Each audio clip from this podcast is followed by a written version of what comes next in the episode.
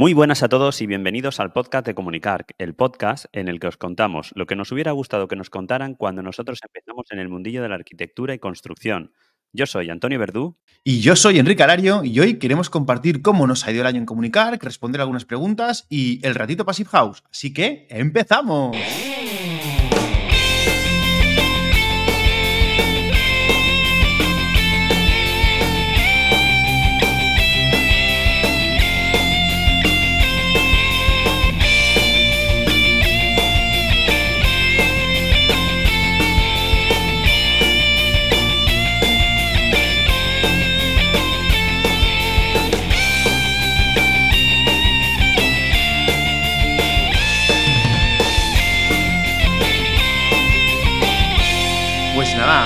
Sabéis que antes de empezar, recordad que podéis estar al tanto de las novedades de Comunicar si suscribís en comunicar.com barra suscríbete y que además de recibir notificaciones eh, de los nuevos programas cuando los publiquemos, pues esto te dará acceso a nuestro canal de Telegram en el que se ha creado una comunidad bastante majeta en la que ya somos casi 300, Antonio. Sube, sube. Sí, sí, va subiendo poco a poco. Va, va subiendo. Va subiendo y hay conversaciones muy, muy interesantes por ahí. Se, se cuecen muchas cosas ahí dentro, ¿eh? Sí, sí, hay discusiones. Pero escucha, discusiones de momento sanas. Sí que hay discusiones entre varios ahí de, de tensión, pero al final acaba todo Nada, bien. nada, nada. ¿Qué va, qué va? eso, además, pero es que esas son las que molan. Las discusiones de que yo no apoyo tal. O sea, eso es la- esas son las que molan.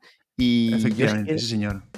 Antes de arrancar también voy a darle paso al patrocinio de la semana. Y es que esta semana no, no era patrocinio como tal, sino que voy a invitaros, ¿vale? A que vayáis a comunicar.com barra formación, ¿vale? Para que podáis ir a ver la masterclass que con la, con la colaboración de Presto hicimos la semana pasada con el gran Fernando Valderrama, donde nos habló sobre mediciones y presupuestos con Presto, qué hay de nuevo y qué hay de viejo. Y la verdad es que estuvo súper bien. Muy bien. Pues comunicar.com barra formación. Así que adentro. Muy bien. ¿Qué tal? Pues mira, arrancando ya la previa a Navidad, ¿no? Ya no- hemos metido la música de Navidad, esa que, que, que arran- Eh, sí, que, sí, guay, cómo mola. Sí, sí, sí. Y con muchísimas ganas de, pues bueno, de, de estas fechas, ¿no? De, que, de parar un poquito, que pararemos el podcast un par de semanitas a lo Mm. mejor, hasta después de Reyes. Y bueno, no antes de, de- de eso, de traeros este programita especial donde hablaremos un poquito de, de lo que ha sido comunicar esta, esta temporada. Y, mm, y también, pues, hablar, bueno, tenemos el ratito Passive House también por aquí, ¿vale? Que también lo vamos a traer. Y las preguntas y respuestas del mes de diciembre, si no me equivoco, sí, del mes de diciembre. Eso es. Pues nada, eso. Fin, fin de año, que no de temporada, pero por lo menos ya vamos a parar porque es que no hemos parado desde después del verano, no hemos fallado ni uno, ¿eh? O sea que No vamos a tomarnos un pequeño respirito que, que me liaste con esto de publicar todas las semanas y me, me tienes ahogado. Estamos siempre los lunes a última hora aquí. Venga, que no llegamos, que no llegamos. Sí, sí, sí. A ver si podemos aprovechar estos días y sacamos alguna entrevistita así grabada y la podemos. Nos ponemos un poquito de, de margen porque si no vamos eh, con el agua al cuello siempre, macho. Esto no puede ser. Ujú. Y una pena ha sido, Enrique, porque el año pasado sí que hicimos un especial de, de Navidad en el Colegio de la Arquitectura Técnica de Valencia. Este año, de momento, ha sido imposible, pero sí que Mm. lo aplazaremos, ¿no? Para después de, de Navidades con un poquito más Sí, de, para de- febrero o así estuvimos hablando para hacerlo por febrero. Es que se, se Eso nos acumulaban las fechas ya, estas épocas se Sí, acumulaba ya. demasiado. Además, este año ha caído las Navidades. eh, yo no sé si te ha pasado a ti que cuando te has dado cuenta ya es Navidad, ¿no? Es que la semana que viene ya Sí. está, ya el domingo es Navidad. Y dices, jolín, tío, no me ha dado tiempo ni, ni, ¿Qué ha- ni, ha ni pasado? darme cuenta. Y aquí en mi pueblo Ni de comprar, follón- Dime. ni de comprar los regalos, pero los oyentes todavía están a tiempo de comprar los regalos en comunicar.com barra Amazon. Eso es. Que el papá, el papá Noel de Amazon nos traerán cualquier cosita y a vosotros no os cuesta nada y a nosotros pues nos hacéis una pequeña ayuda para seguir comprando cacharros, ¿vale? Para, para que nos escuchéis mejor. Sí, Mm, sí, sí. Eso es, muy bien. Y yo te estaba diciendo que digo, mm, me ha venido también la Navidad de golpe porque encima de mi pueblo, con todo el follón que tienen, em, que creo que lo he contado alguna vez, con un follón que tienen en el ayuntamiento, eh, este año no habían instalado aún ni siquiera las- la iluminación del pueblo, Enrique. Fue el viernes a Madre última mía. hora a, a correprisas, las instalaron entonces es de golpe como ¡pa! Navidad, y ahora ya es Navidad. De un día a otro. Claro, tú notabas que era Navidad cuando veías las luces del pueblo y como las han retrasado, tú dices, uy, no, no, no es Pero no, Navidad. no, no, no venía la Navidad aquí, entonces, pero Y sí, encima, ya- como tampoco ha hecho frío, frío, pues. Ahora sí, No, ¿eh? pero, Hoy sí. pero estos días sí. Tú vente a mi pueblo, que estamos aquí a 5 grados y aquí hace un frío para morirse. Pero para morirse, ¿eh? Que me voy a correr yo por la mañana y me falta ropa para correr. Vaya tela, vaya tela. Pues nada. Oye, ¿qué hacemos hoy? Aparte de. Bueno, ya lo has comentado, ¿no? Un poco de pupurrito. Sí, Hoy. Vamos a hablar un poquito de eso, de, mm, bueno, un poquito de nuestras semanas, así pasarlo por encima. Eh, algunas preguntas y respuestas que tenemos de, acumuladas de- para el programa este de diciembre. Y Mm, luego pasaremos al ratito Passive House, que esta semana os traemos ya la última entrevista que teníamos por aquí con, con Pedro Mariñelarena, que, que siempre me lío el apellido. Sí, sí, sí. ¿Vale? Que nos va a hablar sobre el tema de Passive House en edificios terciarios, ¿vale? Una entrevista que hicimos eh, hace un par de. hace un mes o un par de meses ya, ¿vale? Sí, Que la tenemos grabada. grabada y os pincharemos para que, para que podáis escuchar. Muy bien. ¿vale? Pues nada, pues nada, eh, si si quieres quieres contarnos tu semana. Sí, un poquito de mi semana pasada, ¿vale? En, en la cual, bueno, la semana pasada eh, un poco movidita porque al final entre cosas personales, Enrique, y, y viajes de, de obra que, tu- que estuve en Madrid, prácticamente no estuve en toda la semana en el estudio y, claro, eso se ve eh, cuando este fin de semana me ha tocado pencar un poco porque tenía un montón de cosas retrasadas de documentación y de todas las visitas de obra, hacer las actas, etcétera, etcétera. Y eso lo he notado. Y nada, estuvimos en Casaje, que es el, la vivienda eh, unifamiliar que estamos, una de las viviendas unifamiliares que estamos haciendo allí, porque la otra, la otra tenemos ahora mismo paralizada. Y estamos ya a saco con todo el tema de instalaciones, metiendo todas las instalaciones antes de empezar ya con, con revestimientos. Y mm, una de las tareas que estamos haciendo ahora es que, bueno, ya hicimos todo el tema de, de- los pozos de las sondas para la geotermia y tenemos ahora mismo un berenjenal allí porque estamos cosiendo todas esas sondas para llevarlas al, al colector primario, ¿vale? De, de la, de la geotermia, que no sé si, si no lo habéis vi- visto ninguna vez, es al final es como si fuera un colector de, de suelo radiante, pero a lo bestia, ¿vale? O sea, que él mide, creo que son casi, el, el armario son 6 metros de armario, Enrique. O sea, Joder. ¿A qué profundidad, a qué profundidad están los tubos de la geotermia? Estos tubos están a ciento, que te hablo de memoria, creo que serán 120, 130, más o menos metros tenemos ahí. Mm. No, pero metros de tubo, 120 cen- Pero ¿a qué profundidad? Porque está puestos en plano o es, o es, o es pozo y está Son metido pozos. el tubo en pozo. No, no, pozos, estos, ¿no? estos son pozos, no es un, no es un, un- un- una geotermia en malla, no, no, estos van en pozo. Estos son taladros hacia abajo, 120 metros creo que tienen de profundidad, son grandísimos. Y habían, creo que son los, tenemos unos 30, entre 30 y 35, más o menos. Tenemos toda la parcela agujereada, completamente. vaya tela. Sí, sí, para dar Yo no servicio he a la hecho nunca una geotermia. ¿no? No, Ostras, no he pues hecho es nunca. una instalación curiosa. Yo esta es la tercera ya que voy a hacer. Y la verdad es que, mira, fíjate, la hice en un edificio, eh, un bloque de viviendas, de 14 viviendas ahí en Ibiza. Y aunque es una cosa, eh, a una instalación que la aconsejaría, el único pero que le encuentro de hacerlo para una comunidad de propietarios, Enrique, es que desgraciadamente a día de hoy la gente aún no está concienciada de cómo funciona la geotermia. Y eso supone un hándicap, ¿por qué? Porque la gente, sabes tú que lo que quiere es darle al botón y tener frío, y darle al botón y tener calor. Y la geotermia así no mm. funciona. O sea, la, Cuéntanos, cuéntanos cómo funciona, la geotermia al final funciona, eh, o sea, es una instalación que, bajo mi punto de vista, tiene que estar conectada todo el año, tú no puedes desconectarla y eso sí, a través de los termostatos vas eh, regulando la, la- la temperatura que tú quieres en la vivienda.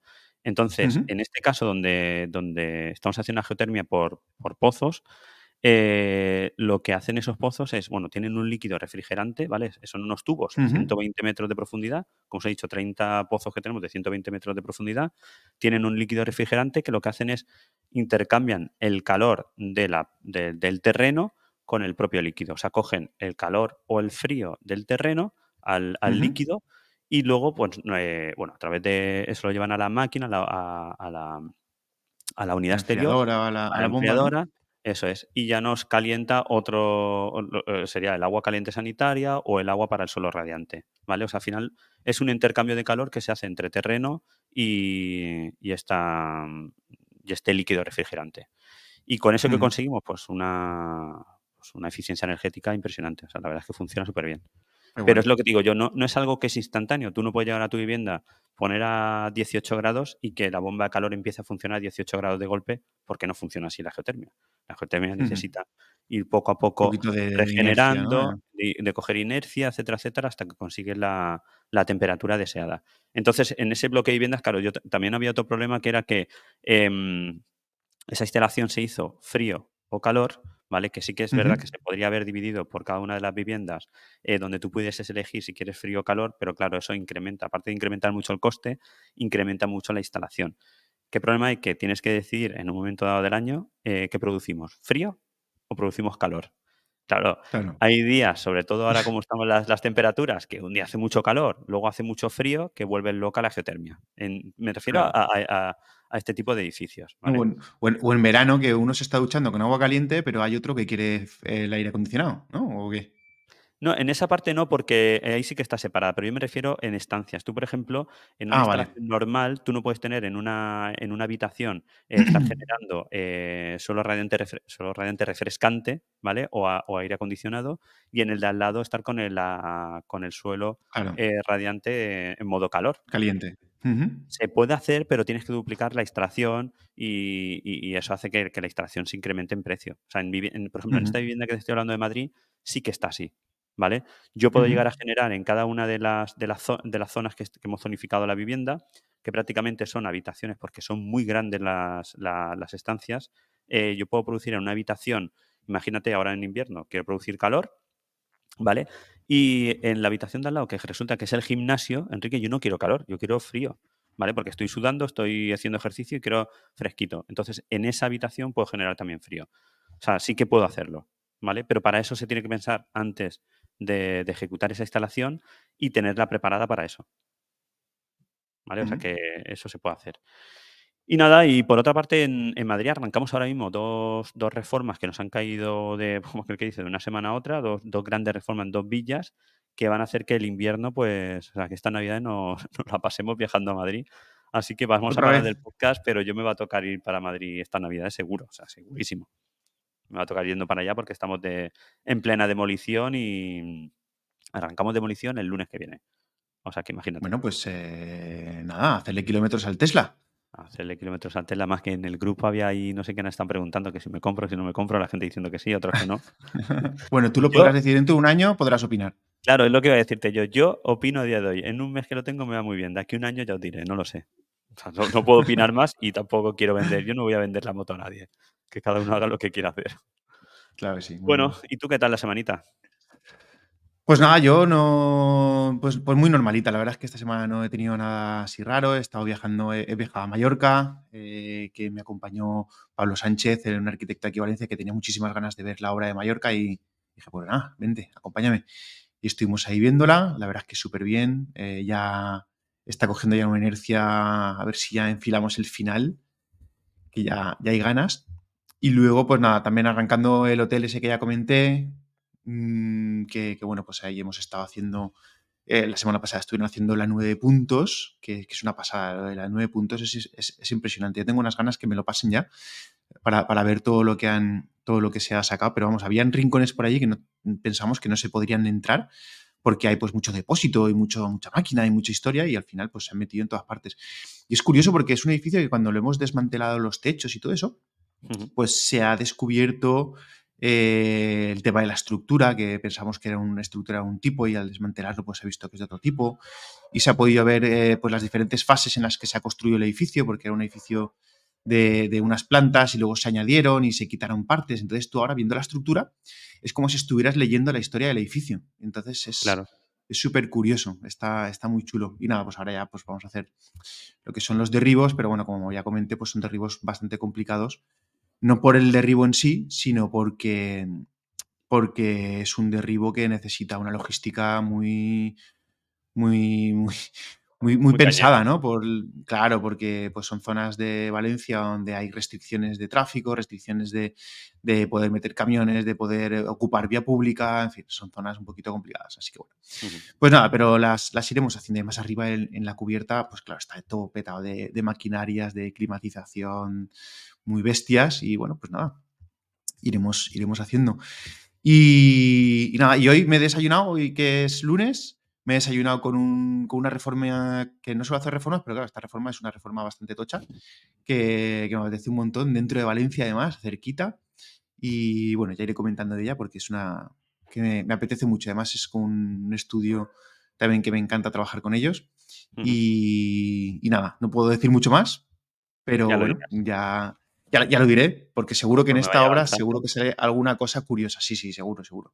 Porque está, tiene- Oye, ten- pues tendrá miga. ahora, ahora que hables de un estudio de arquitectura, aprovecho para, para- para saludar a, a, mm, a Borja Costa, que lo conociste tú en el viaje que hicisteis a Italia y yo la semana pasada almorcé con él también. No sé si lo recordarás, es de un estudio de arquitectura de, de Denia que se llama Todo Hub Arquitectura. Vale, Sí, porque sí, sí. justo almorcé con él y no sé por qué me comentó. Digo, digo, mira, lo saludaré por aquí. Estuvimos el, vier- el- el jueves pasado desayunando con él. Segura- seguramente nos escucha desde que nos conocimos allí en Italia, ¿no? No, nos escucha, según me dijo él, nos escucha de antes y sobre todo también su socio, que creo que se llama Ángel Zaragoza, que dice que es un, Sí. un- vamos, que nos escucha hace mucho, muchísimo tiempo y, y nada, me dice, dice, no, ahí conocí a Enrique que no hacía más que tocar todas las cosas y con la cámara grabando. Digo, eso es Enrique. Entonces Sí, la verdad que sí. De, de hecho, tenemos pendiente hacer ahí una, una masterclass que, que ya hablé con, con Francesco para, para que la preparáramos, así que de cara al año que viene eh, haremos una masterclass súper interesante porque los materiales merecen, merecen mucho la pena. Claro bueno, sí. Oye, ¿te, te parece que comenté algunas cosillas del colegio antes de que nos metamos con el tema? Venga, tírale. Porque esta semana en el colegio se han presentado las visitas culturales previstas para el año 2024 Ujú. porque, claro, después del éxito de las visitas culturales del 23, pues eh, han hecho una programación ya mucho más ampliada y la verdad es que, que este año tiene muy buena pinta. Mira, van a ir, por ejemplo, al, al edificio del Tribunal Superior de Justicia, que es un edificio pues, bastante, bastante peculiar aquí en Valencia. Van a ir al Caixa Forum. El. Caixa Forum es el edificio que ganó el premio de la arquitectura técnica de Ah. Valencia a la mejor dirección de ejecución de obra. Mi, el que me lo arrebató. no, pero joder, con una obra como esa, Claro. Imagínate. Luego también pues, eh, tienen previsto ir al Roch Arena, que es un estadio que se está haciendo aquí en Valencia, que lo está haciendo eh, Juan Roch, Ujú. y que, que lo está haciendo R Arquitectura, que también es un estudio de arquitectura con el que trabajo y que me encanta y que les tengo dicho a ver si me hacen una visita privada, un, pase VIP, a ver las obras del, del Roch Arena, porque tiene que ser chulísimo. Van a ir también a La Lonja, van a ir a la Sagrada Familia en Barcelona, en fin, ya cosas muy, muy, muy chulas. Y luego también eh, han publicado una, han hecho una publicación de las novedades y las implicaciones del nuevo Convenio General de la Construcción eh, por parte de la asesoría de seguridad de- del colegio, que sabéis que es una de las asesorías que más están petándolo en el colegio, que una de las que han, las que han creado. Y nada, pues han publicado un resumen que recoge las principales implicaciones de, de seguridad y salud del nuevo convenio. Y además, pues un documento específico de la Fundación Laboral de la Construcción que indica pues, las novedades eh, destacadas de este convenio, eh, todo relativo a la seguridad de salud, a la formación, en materia de prevención, eh, pues todo este tipo de cosas. Así que nada, eso se puede encontrar en la web del colegio.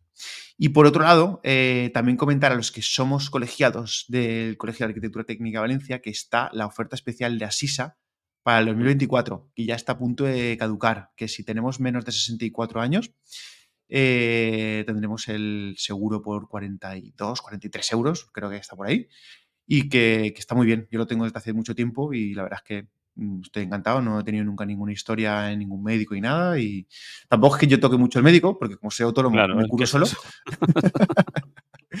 pero bueno, cuando lo he tenido, que sí, que sí que he tenido que estar hospitalizado en alguna cosa y eso, no he tenido ninguna, ninguna historia. Ninguna así que nada, esto es válido hasta el 1 de enero, así que no os durmáis, no os durmáis.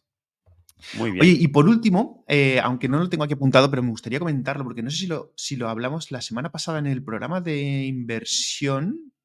¿Comentamos algo de los planes de pensiones de empleo simplificados? Sí, yo creo que comentamos algo por encima, pero si quieres recordarlo, tiraré. Lo llegamos a decir, ¿no? Es que me he, he seguido indagando sobre el tema, porque eh, hemos tenido bastantes comentarios en el canal de Telegram y todo eso, y la verdad es que eh, me ha dado para investigar algunas cosas que, que yo no tenía en cuenta y que los compañeros sí que, sí que, sí que se meten.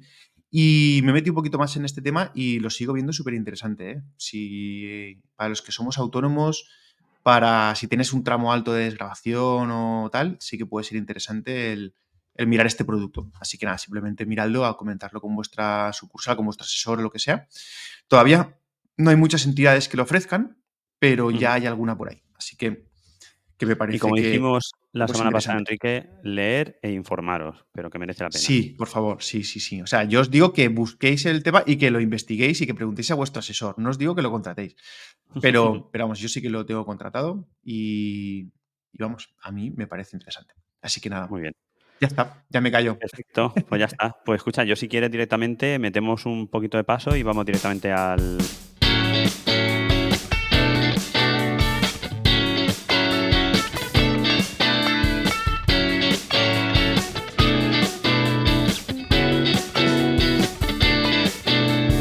Bueno, pues ya estamos aquí en otro ratito Passive House y en esta ocasión tenemos a Pedro Mariñilarena. Eh, ¿Lo he dicho bien? Muy buenas, Lo ¿qué tal? ¿Cómo estás, lo has Pedro? dicho bien, Enrique. Muy bien, Sí, encantado. de estar llevo, con llevo una semana y media practicando, pero al final creo que lo he dicho bien. Bueno, ¿Qué tal? he dicho ¿Cómo muy bien. eh, muy bien, encantado de, de estar con vosotros. Sí, muy bien, pues nada. Aquí, aquí difundiendo un poquito el Passive House, echando una manita para que cada vez sea más conocido y colaborando con la plataforma de edificación Passive House. Así que yo encantadísimo de tenerte en el programa. Como veis, no tengo a mi lado a Antonio porque, bueno, pues ha, tenido que salir, eh, se ha tenido que ir de viaje, ¿no? Qué raro para los que conocéis a Antonio, se ha tenido que ir de viaje. Así que nada, voy a estar yo eh, en la entrevista con Pedro. Pero, pero vamos, eh, vamos a estar aquí encantadísimos. Pedro, me encantaría que antes de arrancar, pues le contaras a, a los oyentes de Comunicar, pues eh, un poquito sobre ti, que te hagas una pequeña presentación, que nos cuentes cuál es tu perfil. Eh, bueno, eh, yo de profesión soy, soy arquitecto, soy arquitecto urbanista, ¿no? Bueno, preocupado desde hace muchos años por cuestiones relacionadas pues, tanto con la sostenibilidad como con, con la calidad ambiental en la edificación, ¿no? Y ya desde hace muchos años, pues, eh, pues desarrollando todos nuestros proyectos pues, pues bajo el estándar Passive House, ¿no? Muy bien. Eh, soy Passive House Designer desde, bueno, desde el año 2013 y bueno, he participado activamente ¿no? en- durante muchos años en la plataforma. Sí, eso te iba a preguntar ahora, que cuál era, cuál era tu relación con la plataforma Passive House. Eh, bueno, mi relación es una relación, es una relación que ha sido muy intensa. Ahora, ahora- ahora lo es menos porque ahora simplemente digamos, soy un socio más, pero bueno, eh, yo conocí la plataforma en el año, en el año 2013, ¿no? Y desde el año 2015, pues a partir del año 2015 entré en la junta directiva de la plataforma, ¿no? Y, y bueno, durante seis años consecutivos, pues eh, estuve ocupando distintas, distintos puestos, pues desde coordinador de delegaciones, eh, responsable de patrocinios, eh, vicepresidente de la plataforma, ¿no? Y Ujú. ciertamente fueron años muy, muy intensos, ¿no? En los que, bueno, la plataforma pues, pues evolucionó, creció mucho, en los que tuvimos que, bueno, pues que pensar mucho qué era esto de Passive House y cómo, cómo lo teníamos que contar, qué era la plataforma, cuál era, bueno, pues los objetivos, la estructura de una plataforma eh, y de un Passive House que entonces pues era evidentemente mucho menos incipiente. conocido, era sí, incipiente, de una plataforma Mm. que, que tenía, pues no sé, 300 socios cuando, cuando yo entré y ahora, tiene- ahora somos casi o prácticamente mil socios, ¿no? Y que tenía una estructura pues completamente amateur, ¿no? En lo que todo teníamos que hacer pues entre, entre una docena de personas, como mucho, ¿no? Básicamente. Había que hacer de todo. Había que hacer de todo, ¿no? Entonces, bueno, una relación eh, muy intensa eh, y, bueno, yo creo que también muy agradecida, ¿no? Hemos trabajado mucho, pero siempre he dicho que, eh, que la plataforma te devuelve más, más de lo que le das, ¿no? Qué bien, muy bien. Oye, pues entrando ya en el meollo de las preguntas, eh, me gusta preguntarte que ¿se, se puede aplicar Passive House a cualquier tipo de edificio? ¿Qué es lo que hace falta para aplicar Passive House a cualquier tipo de edificio? Hombre, yo creo que es, es evidente, ¿no? Que se puede aplicar Passive House a cualquier tipo de edificio. Eh, y yo creo que, bueno, yo solía decir durante muchas charlas y reuniones, ¿no? Pues que para House hacía falta tres cosas que eran determinación, determinación y determinación, ¿no? Estar convencido, con- tener unos ciertos conocimientos, evidentemente, pero en cuanto conoces el estándar, conoces las bondades y las, eh, las ventajas que, ¿no? que permite el estándar o que aplica el estándar en los edificios, pues evidentemente eh, yo no veo otra forma de construir ¿no? en, en- lo que son los parámetros ¿no? relacionados con Passive House. Y por lo tanto, cualquier edificio es, susceptible ¿no? de, aplicar estos, estos criterios. ¿no? Eh, empezamos con viviendas unifamiliares, ¿no? porque era lo más sencillo, lo- la primera, el primer escalón, ¿no? pero a partir de ahí, al margen de que tenga mayores o menores complejidades técnicas, ¿no? Eh, pero que son paralelas a las complejidades técnicas, ¿no? Edificios más grandes tienen mayores complejidades, pero, pero no, no solo porque lo vayas a hacer más house, ya las tienen per se, ¿no? Entonces yo creo que es un estándar perfectamente aplicable a cualquier tipo de edificio, eh, tanto en uso, en tipología como en, como en dimensión, ¿no? Eh, incluso edificios de, de, gran escala pues tienen algunas ventajas. el factor de forma en grandes edificios nos permite que los niveles de aislamiento ¿no? sean tan, tan importantes. Es decir, es más fácil hacer eh, llegar a cumplir determinados parámetros, pues como los niveles de, aislamiento o incluso los test de Blue en edificios de grandes volúmenes que en edificios más pequeños. ¿no? Claro. Oye, ¿por qué es interesante aplicar Passive House, además de edificios residenciales, a otro tipo de edificios? Porque, claro, como tú has comentado que arrancamos por la unifamiliar, eh, has hablado del edificio colectivo residencial, pero también es interesante en otro tipo de edificios, ¿no? Eh, bueno, pues eh, vamos, yo creo que al final en los edificios pasamos pues más del 90% del tiempo las personas, ¿no? Evidentemente una parte muy importante, el 90% del tiempo lo estamos pasando en edificios residenciales, ¿no? En nuestras viviendas, pues, pues, está claro que, que, dormimos, ¿no? Por lo cual ya son ocho horas y pasamos gran parte de nuestro tiempo, pero en los, edificios en los que trabajamos, pues pasamos una parte tampoco menor, ¿no? de, nuestro tiempo. Y, y, y, por lo tanto, eh, bueno, y en otros edificios que luego hablaremos si quieres, ¿no? Pero quiero decir que eh, los edificios acaban teniendo un, impacto importante, ¿no? Son nuestra segunda piel, de alguna manera, y, es nuestro, nuestro medio ambiente más próximo, ¿no? Y con un impacto también importante en, el medio ambiente global, ¿no? Son responsables de, casi el 40% de las, de las emisiones de, CO2, ¿no? Por lo tanto, cuidar cómo construimos nuestros edificios, yo creo que siempre es importante. Y no solo estamos o pasamos el tiempo en edificios residenciales, pasamos el tiempo en oficinas, nuestros hijos pasan el tiempo en, colegios, ¿eh? edificios muy sensibles y con una variante también educativa y pedagógica a, tener en cuenta. ¿no? Nuestros mm. mayores pasan el tiempo en residencias de residencias geriátricas, ¿no? cada vez más, con una población que cada vez va a vivir más y ese tipo de usos. Eh, con la vinculación que puede tener con, la salud, con la calidad ambiental, pues es más que importante ¿no? Eh, la calidad que van a tener esos edificios y por lo tanto también es importante cuidarlos, ¿no? Y podríamos repasar eh, multitud de, usos, no sé, a mí me ha tocado hacer algún edificio, el, Hotel Prima en San Sebastián, un, hotel muy grande, ¿no? Donde, bueno, cualquiera quiere tener una experiencia agradable y mm, dormir en, un hotel Passive House te la da y luego nunca olvidemos tampoco la otra parte, o sea, la parte de, ahorro eh, de emisiones de CO2, ¿no? que, es, general del parque inmobiliario y no, está vinculado exclusivamente al uso residencial, es decir, eh, que, también está ahí, y la parte de ahorro energético, ¿no? En cuanto, este caso, en un hotel, pues gastos de explotación ya, ¿no? Y, los Directamente la economía, vamos, el, la economía. De la economía. Por ponerte un ejemplo, en este que era un hotel muy grande, o sea, más de, más de 150 habitaciones, eh, 14.000 metros cuadrados, que es ya un edificio de cierta envergadura, ¿no? el ahorro en emisiones de CO2 eh, que conseguíamos eh, al, transformarlo en un edificio House certificado, ¿no? Era similar a, eh, las, al CO2 que absorbían al año 15.000 árboles, que es el Parque del Retiro. ¿no? Entonces, que, casi cuando, ves esa, cuando ves que un edificio, que por muy grande que sea, no deja de ser un edificio, tiene esa capacidad ¿no? de, de, reducción de emisiones de CO2, ¿no?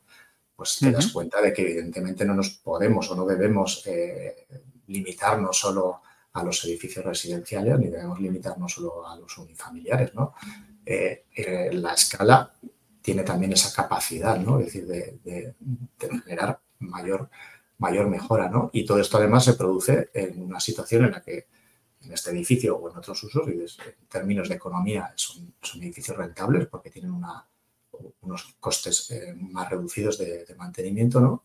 Y en términos de confort, son edificios muchísimo más confortables, ¿no? Y además aquí tenemos la experiencia de que si vamos a, no sé, a Booking y vemos la, eh, la, nota de confort que tiene, por ejemplo, este edificio, pues, pues tiene un 9,5 con 3.000 mm. reseñas, con lo cual, ya no, ya por, dar un dato que no sea opinable, ¿no? Que a veces parece que, que vamos a decir nosotros, más que que los edificios son, eh, son funcionan muy bien los edificios pasivos, ¿no? Y no sé, si hablamos de hospitales, por ejemplo, pues yo hace no mucho, este invierno me tocó pasar la temporada en hospitales con mi madre ingresada, en una plauta de neumología. Y bueno, a la vista de aquello se me ocurrió llevar un medidor, un aparato con el que medimos distintos parámetros, ¿no? Y, bueno, pues o sea, a margen de, del, vamos, no sé el gasto que habría en calefacción, muchísimo, porque aquello era un no parar, para seguir pasando frío, filtraciones de aire, eh, humedades relativas en torno al 25% en una planta de neumología, con lo que esto significa monitorizado. ¿eh? Eh, bueno, pues decir, es que mm, ya aquí ya no solo por, por, ahorro o por reducción de emisiones de CO2, ¿no? sino por, pura calidad. Pura calidad ambiental. decir, o sea, yo salida ya con, con un gripazo XXL, pero es que en esa situación es lo normal, ¿no? Entonces, bueno, son muchos los edificios que por muchos motivos, ¿no? Les sentaría muy bien A mí me, me, llama muchas veces la atención cuando salen noticias en, pleno verano, por ejemplo, que los colegios eh, los colegios tienen que poner mucho más aire acondicionado o que hay problemas porque los chiquillos pasan calor, tal no sé cuántos, y al final veo que las administraciones eh, pues están centrando mucho los esfuerzos o, la información se está centrando mucho en que no haya aires acondicionados, o sea, en medidas activas de solucionar tanto el calor como el frío, la calefacción o el, aire acondicionado en los edificios, pues en este caso en colegios o en edificios públicos. Sin embargo, es un problema que posiblemente se quedaría resuelto si realmente se tuviera una conciencia Passive House y los edificios se hicieran ya planteándolos Passive House o con mucho mejor eh, condicionamientos de eficiencia energética o cuando se rehabilitan edificios, pues ya se tuvieran en cuenta estas cosas. Muchas veces cuando, cuando escucho estas noticias me da pena, ¿no? Decir, hostia, es que están haciendo incidencia en que tienen que poner más aire acondicionado en lugar de utilizar eh, estas estrategias de las que hablamos nosotros, ¿no? Pues sí, o sea, y en ese sentido, o sea, bueno, evidentemente nosotros el estándar, pues lo, que primero que promulga es reducir las demandas, tanto de calefacción como, como de climatización, ¿no? Y en estos edificios grandes lo que conseguimos muchas veces, ¿no? Cuando a veces eh, hay, que, hay que aislar más o hay que introducir algunos elementos adicionales y se producen unos sobrecostos, pero es que en estos edificios de cierta escala, ¿no? Eh, cuando reducimos las demandas de manera importante, lo que reducimos son también las instalaciones activas. Claro edificios ya de dimensiones, eh, ¿no? Hemos conseguido pues, reducir, pues no sé, las, lo que son los, las, eh, las, acometidas ya solo de, fuerza, ¿no? Porque las instalaciones de climatización, pues a veces obligan a tener eh, centros de transformación de potencias importantes, sobredimensionados, que, conseguimos reducir de manera más que notable, porque instalaciones, edificios de este tipo, ¿no? Pues pues tienen cantidad, no sé, aunque tengan sistemas de geotermia, de aerotermia, tienen cantidad de pozos geotérmicos eh, que, luego no son necesarios. Vamos, como anécdota te diré que en el Hotel Arima, por las circunstancias, cuando tocó hacer la consultoría, eh, bueno, pues ya llegamos, o sea, entramos tarde con el proyecto hecho y ya entramos con la obra iniciada, ¿no? Con lo cual fue ya pues un poco locura, ¿no? Eh, claro, en esa situación las instalaciones del hotel estaban dimensionadas para un edificio código técnico, ¿no? Y, bueno, pues había pues, un montón de pozos geotérmicos que nosotros considerábamos que no eran necesarios, había una instalación de geotermia, había una instalación de endotermia, es decir, estaba dimensionada a otra escala, ¿no? En aquel momento aquello no, bueno, pues porque, claro, entras y le cuentas al promotor las demandas que esperas que, tenga el edificio. Entiendo que en un edificio como, como estos, pues también eh, lo último que quiere el promotor es que el cliente en un momento dado pues le queda... Sí, que, no esté confortable. El aire acondicionado que no esté confortable. Claro. Y no se redujeron esos elementos, ¿no? Pero con el, con el uso del edificio y a lo largo de los años y cuando seguimos preguntando y teniendo contacto para que funcione, pues eh, la instalación, por ejemplo, de aerotermia no se ha utilizado nunca. Y los pozos geotérmicos están utilizándose en un porcentaje eh, muy reducido. ¿no? O sea, que decir, pues un 30% de los pozos geotérmicos. nos podríamos haber ahorrado con, con más antelación y entrando antes, ¿no? Eh, pues una parte importante de las, de las instalaciones activas. Y en lo que comentas de los colegios, no sé si conoces un estudio que hicimos en, en PEP, que monitorizamos... No, no pregúntamelo. pues bueno, pues un poco sensibilizados con todo esto que comentas, ¿no? De, de, de qué ocurría en los colegios, porque al fin y al cabo los colegios eh, ¿no? son los lugares donde estudian nuestros hijos. Nosotros en la labor de divulgación que hacíamos teníamos, veíamos que a veces nos costaba eh, convencer a los mayores ¿no? y las administraciones y a mucha gente y que el estándar al final era algo que, los críos eh, entendían perfectamente, ¿no? que lo acababan de comprender. Y si es algo que es capaz de comprender en, talleres un crío de seis años en dos horas, pues a veces nos cuesta más a los, ¿no? Y siempre creíamos que había una labor, ¿no? Pero es que aparte dices, es que están estudiando, o sea, eh, queremos, hablamos de sostenibilidad, hablamos de ahorro energético y tal, y tenemos a, nuestros hijos en unas condiciones, ¿no? Pues que son las que son, ¿no? Entonces, bueno, pues empezamos a monitorizar algunos centros, ¿no? De manera aislada, ¿no? Pues, pues, pues centros de nuestros hijos, ¿no? En los que monitorizábamos, pues, temperatura, eh, CO2, veíamos, ¿no? Qué ocurría, ¿no? En los centros, ¿no? Que al final empezaban la mañana eh, pasando frío, que subía el CO2, que los, aquello se disparaba a 2.000, a 3.000 ppm, que cuando abría las ventanas bajaba el nivel de CO2, pero volvía a pasar frío, bueno, es decir, una serie de circunstancias. Y a partir de ahí nos planteamos en la plataforma de hacer un estudio nacional de cuál era la calidad ambiental en los centros educativos, ¿no? Eh, que seguramente, vamos, eh, Dani te lo podrá hacer llegar, porque creo que es, que es muy interesante. Ya lo tengo por aquí ya. Lo tienes por ahí. Pues bueno, pues échale, échale un ojo. Eh, porque creo que es muy interesante, en su día tuvo difusión, pero bueno, no, está de más el, recordarlo, ¿no? Y creo recordar, eh, así de memoria, que el resumen, monitorizando durante un año eh, temperatura, relativa, niveles de CO2, prácticamente un centro por cada, por cada provincia, no sé cuántos fueron finalmente, porque luego nunca ajustes y tal, pero bueno, más de 40 colegios en toda España, ¿no? de distintas soluciones, de distintas antigüedades y demás, pues creo recordar que eh, la media, y esto además, en el norte pasaban unas circunstancias y en el sur pasaban otras, pero al final en condiciones de confort nuestros hijos estaban, creo que era eh, un 15% del tiempo que pasan en los centros educativos. Y todo esto además es evidentemente pues con el consiguiente coste energético, que decir, pues en algunos sitios pues, igual no había instalaciones activas, pero es que donde las había eh, tampoco había tampoco había confort, o sea, podía haber en, temperatura, pero no lo había en, CO2 porque, porque no había sistemas de ventilación, ¿no? Entonces, bueno, pues es un documento interesante, ¿no?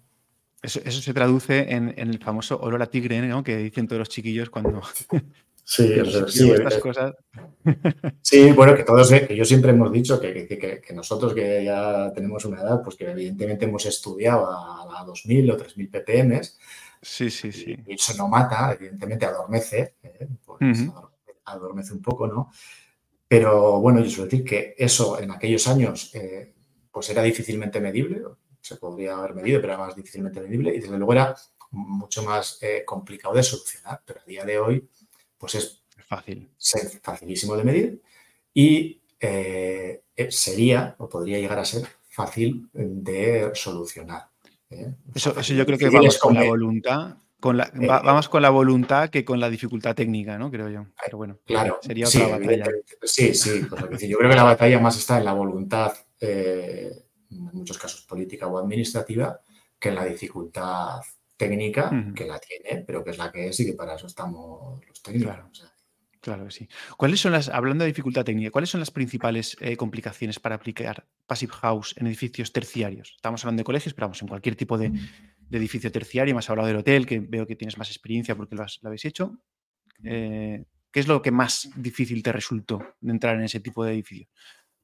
Bueno, eh, digamos, a nivel o sea, bueno, yo creo que hay dificultades un poco de, escala, ¿no? O sea, que son, eh, bueno, por un lado, digamos, a nivel logístico, ¿no? O sea, pensando en que son proyectos más grandes, con equipos multidisciplinares, ¿no? Donde tiene que haber un convencimiento, ¿no? De que de que hay que creer un poco en, el estándar, ¿no? Porque, claro, aquí te vas a enfrentar con equipos multidisciplinares en los que vas a aplicar una serie de cuestiones, ¿no? De, incremento de aislamientos, de cuidados de puentes térmicos, de, rediseño de muchas secciones constructivas, de muchos detalles, de hablar de hermeticidad. Entonces, esto tiene que haber una, una voluntad de, de, creer en ello, ¿no? Y entonces hay una parte pasiva que a veces suele ser más, más sencilla, ¿no? Al final se trata de, de, cuidar que no, que no afecte al diseño del edificio, ¿no? Que no tenga uh importantes. Pero luego sí que es cierto que yo, en la parte activa a veces te encuentras con más, eh, más reticencias, ¿no? Cuando, cuando dices, este edificio va a demandar muchísima más energía y por lo tanto no necesita todas estas instalaciones, seríamos capaces de reducirlas y tal. Eh, entiendo que no se reduzcan al límite de lo que nosotros, de nuestros cálculos de PHPP, ¿no? Que tengan que estar sobredimensionadas para garantizar, ¿no? Pues situaciones futuras, un uso de mayor intensidad y tal.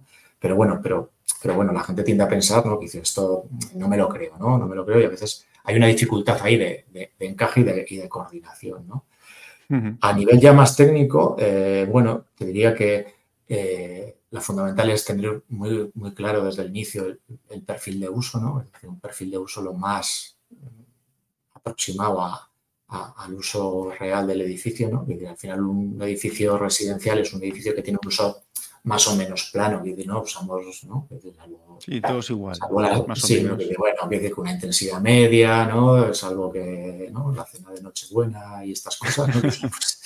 Pues, sí, pero pues son picos muy puntuales. Son picos, son picos muy puntuales donde las cargas internas, los usos, las intensidades son homogéneas y por lo tanto, pues eso está más claro, ¿no? En edificios eh, este tipo o en muchos otros, ¿no? Pues eh, claro, el perfil de uso es muy cambiante, ¿no? sea, ahora estamos eh, haciendo una consultoría de, una rehabilitación de un teatro protegido además y tal, ¿no? Con lo cual el perfil de uso, pues, pues es, en la zona de oficinas es uno, pero en la zona de tal, los ensayos, el teatro, bueno, hay mil, mil espacios mil usos, que, se, que, se, encienden y se apagan en el edificio, ¿no? De alguna manera. Entonces eso tiene que estar muy bien, muy bien detallado, ¿no? Luego es cierto que el PHPP es una herramienta unizona. Entonces, digamos que analiza el, conjunto del edificio y te da una media de comportamiento del edificio, Y cuando actuamos en edificios grandes, incluso en residenciales, cuando hacemos residencial colectivo, ¿no? Pues hay que tener cuidado de que lo que estamos haciendo, obteniendo es un dato que es una media, Y como es una media, pues hay que tener, hay que tener cuidado, no vaya a pasar que fallan y otras que están por encima. Entonces ahí. Eh, claro, sí, esto, es como la estadística, ¿no? no, los españoles se comen un pollo, pues bueno, hay uno que se come dos y hay uno que no se come ninguno, ¿no? Pues, pues hay que tener cuidado, ¿no? Sobre todo en parámetros como el sobrecalentamiento eh, y demás, ¿no? Entonces hay que hacer análisis a veces parciales, ¿no? Hay que partir el edificio y ver qué le pasa a la fachada, a, los espacios vínculos al norte o a los espacios vínculos al sur, ¿no? Si pueden estar sometidos a, distintos, a distintas condiciones, ¿no? Y en ocasiones incluso pues, eh, hay que hacer alguna modelización puntual, una modelización dinámica de algún espacio concreto, ¿no? no sé, pues se me ocurre en el hotel, pues el hall de entrada que puede en un momento determinado pues tener muchas aperturas de puertas, pero también muchas cargas internas porque hay mucha gente, ¿no? Eh, yo recuerdo que en un momento determinado, eh, eh, por ejemplo, en el hotel me planteaban, y si quitamos las protecciones solares en estas zonas de, oficinas, ¿qué tal? Igual, ¿y qué le pasa al...? Nos quedaremos sin certificación, pero no, la certificación, o sea, el edificio en su conjunto sufre muy poquito, te lo darían unas décimas. Pero claro, hablan con, los, operarios de esas cuatro o cinco salas de oficinas, no vaya a ser que a esos no les haga tanta gracia. Entonces, los cojones, yo aquí paso calor, claro. Claro, entonces, entonces, bueno, con eso hay que ser cuidadoso, ¿no? Hay que hacer, mm. hay que tenerlo muy claro y, bueno, pues digamos que no son edificios eh, a priori tan, tan sencillos, pero que, vamos, que si se analizan y se enfocan bien, funcionan eh, muy bien. ¿Y consideras que las, administraciones públicas deberían apostar por hacer sus edificaciones Passive House? ¿O, crees que es viable para la administración pública apostar por esta forma de construir? Eh, bueno, yo creo que debería ser una obligación, casi, bueno, obligación, comillas, ¿no? Eh, no tanto Passive House, yo creo que lo peor que tiene Passive House es el nombre, ¿no? Claro, que al final es comercial, es nombre comercial. Bueno, que, que sistema. Os, asocia, a un nombre comercial, porque en realidad tú puedes hacer un edificio pasivo con unas prestaciones pasivas y podrías pues, pues, incluso no certificarlo o podrías eh, trasladar ese conocimiento y, hacerlo vía, vamos, por otras vías o podrías adaptar las exigencias de código técnico a, prestaciones passive house, ¿no? Y al fin y al cabo, eh, eh, no estamos hablando más que de física de la construcción, ¿no? Es decir, que, que estamos hablando de ventilación, de aislamiento, vamos, de, de, parámetros físicos, ¿no? Entonces, llámale Passive House, llámale como quieras. Eh, a veces nos empeñamos en, reinventar eh, la rueda, ¿no? O sea, que, que al final la ley de la gravedad es la ley de la gravedad. la descubriera mm. quien la descubriera, ¿no? O sea, que es la ley de Newton. Bueno, Newton no, Entonces, con esto yo creo que el nombre, en, un principio, no ayuda. Eh, yo cuando hemos tratado con la administración, que nos, tocó tratar mucho porque creemos que hay, hay un papel ejemplarizante de la administración que es fundamental, ¿no? Es decir, al final, si queremos, si, si creemos en las ventajas de los edificios pasivos, es decir, podemos reducir las demandas de energía de nuestros edificios, podemos reducir de manera pero drástica las emisiones de CO2, o sea, estamos hablando del 40% de emisiones de CO2. Imagínate, lo podemos reducir, no sé, a un 5% si hiciéramos todos los edificios pasivos, así que esto no es, ¿no? Pero decir, claro, la capacidad de transformación, a veces a mí cuando me preguntan qué es el estándar y es un estándar, bueno, yo creo que es, sobre todo es una grandísima herramienta de transformación eh, social, económica y medioambiental, o sea, decir, por el momento, porque, porque afecta a la calidad ambiental de los edificios, porque afecta a la economía en cuanto a, la capacidad de ahorro que tendría y también a la, a la de generación de, nuevos puestos, de especialización del sector y demás, y porque afecta al ahorro en emisiones de CO2, ¿no? Entonces, claro, si, esto lo cuentas así sin hablar de, de passive house ni de nada, yo creo que cualquier administración está obligada a, a recorrer ese camino, ¿no? Eh, o si hablamos de excelencia, ¿no? que puede ser otro ejemplo, para mí Passive House es un poco apostar por la excelencia. ¿no? Si, si creemos que, debemos apostar por la excelencia, pues, pues deberíamos hacer este tipo de edificios. ¿no? Y yo creo que la administración en ese sentido pues debiera de dar ejemplo, ¿no? porque difícilmente vamos a, exigir a la sociedad algo que, nosotros no hacemos. Y tenemos ejemplos ¿eh? de, administraciones que han apostado, que han apostado mucho y que además yo creo que una vez que prueban, pues, pues bueno, pues eh, creo que lo importante es probar. ¿Tienes alguna experiencia directa con la relación de proyectos Passive House desde la administración? Eh, sí, bueno, te podría contar muchas. Que, se pueda, se pueda. Sí, no, no, te podría contar muchas, pero bueno, que la ¿Alguna por curiosidad? La, primera que tuvimos así, digamos, de carácter importante, ¿no? Pues, pues en el año 2016 eh, hicimos la octava conferencia española Passive House en Pamplona. te, veo ahí detrás el cartel. Sí, por aquí tienes por aquí el cartel, ¿no? guardamos el recuerdo. ¿eh? Entonces, eh, eh, bueno, en ese trabajo... Es que saliste corriendo con el cartel debajo del brazo, ¿no? Sí, me, lo llevé, me lo llevé. algo me tenía que... Es lo único que me llevé. No, bueno, quiero decir que en, todas estas conferencias siempre intentábamos trabajar con la administración, ¿no? Porque además, decir, la administración tiene una capacidad que, es muy superior a la nuestra, ¿no? Nosotros siempre lo hemos dicho, o sea, que yo en mi estudio puedo hacer lo que puedo hacer, pero pues tengo un pequeño estudio en el que hacemos distintos tipos de obras y todas las hacemos Passive House, pero esto da para lo que da, ¿no? Eh, la plataforma nos, permite un alcance mayor, ¿no? Que la plataforma vuelve a ser una, herramienta que nos permite amplificar todo esto que hacemos, ¿no? Y divulgar y, ¿no? y ya la plataforma tiene otra, otro alcance, ¿no? Pero es que cualquier administración pues, pues, tiene un alcance que multiplica por 100 o por mil nuestra capacidad, ¿no? Entonces yo creo que ahí, ahí hay un, por eso siempre en la plataforma hemos tenido el convencimiento de que ahí habría que destinar muchas energías, ¿no? Porque ellos tienen una capacidad brutal de, transformación, ¿no? Eh, en ese sentido, ¿no? Y como te decía, en Pamplona, eh, pues esto estábamos trabajando con la Subinsa, ¿no? Eh, todas estas cuestiones, dando cursos, dando charlas, y coincidió que ellos tenían en aquel momento un plan de vivienda social, que eran 500 y pico, no llegaba a 600 viviendas en, alquiler, que iba a ser en alquiler social, que iban a ser propiedad de, del gobierno de Navarra, ¿no?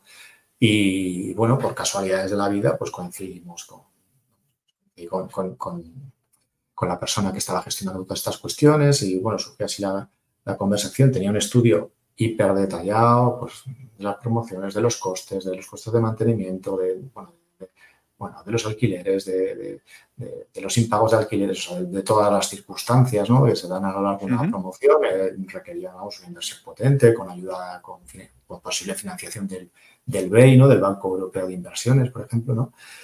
Y cuando me enseñaba, yo le dije, yo creo que te falta, en toda, esta análisis te falta una columna, ¿no? que es la columna Passive House, ¿no? que le pasaría a este edificio, ¿no?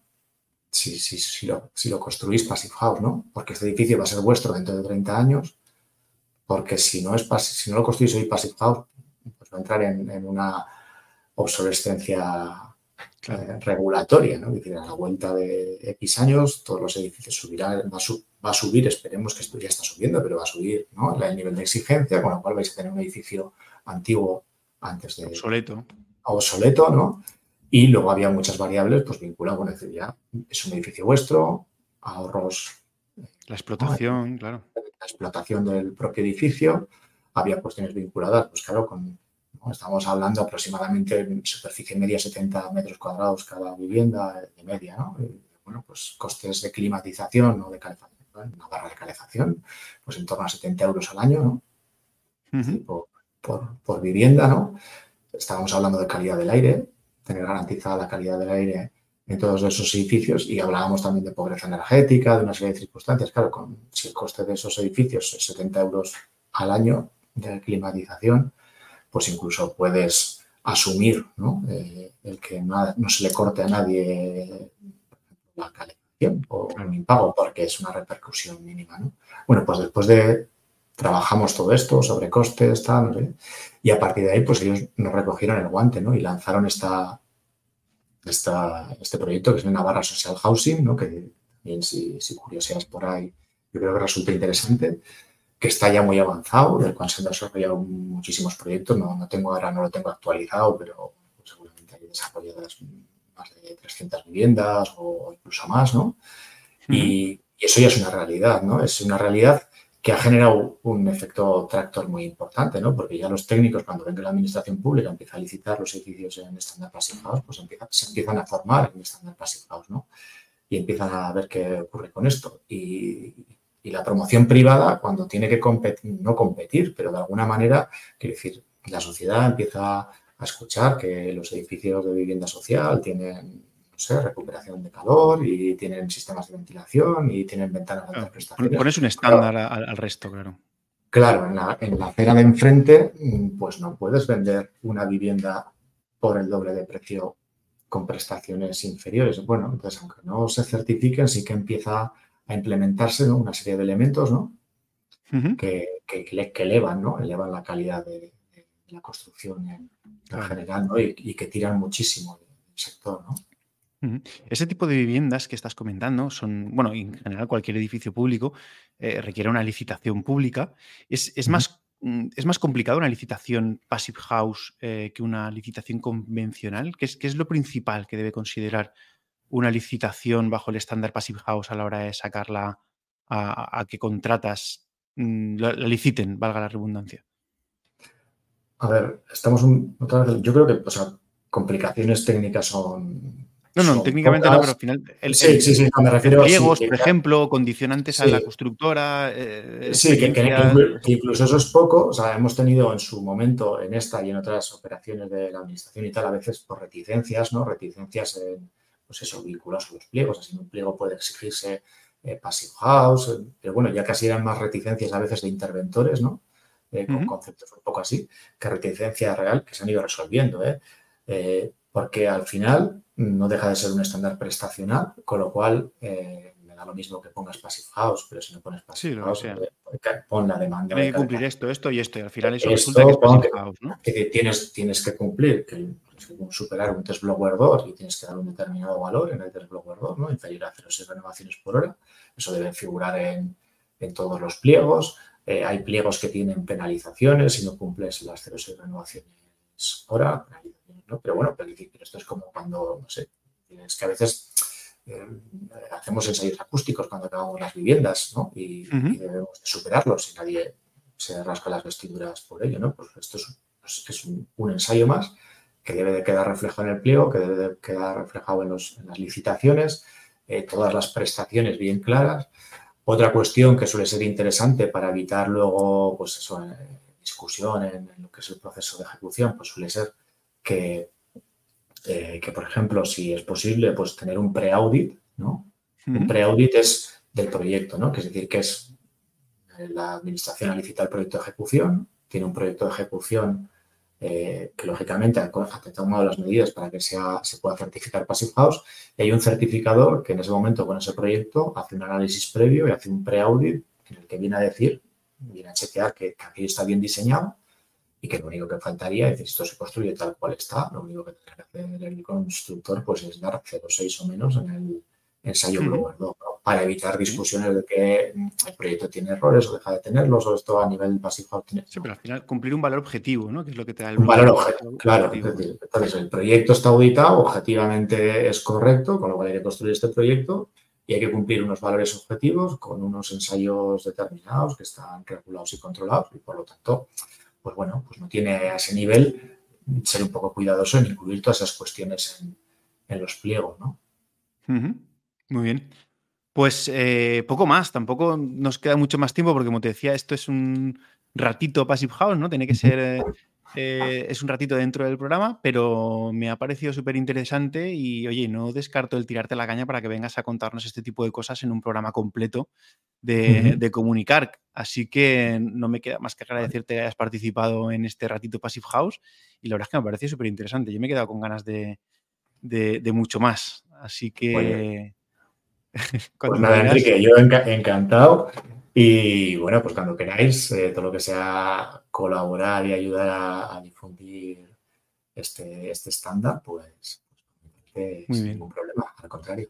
¿Mm? Fenomenal. Pues muchísimas gracias por haber participado y espero que nos veamos muy pronto. Muchas gracias. a ti, Enrique, un saludo. Hasta luego, adiós.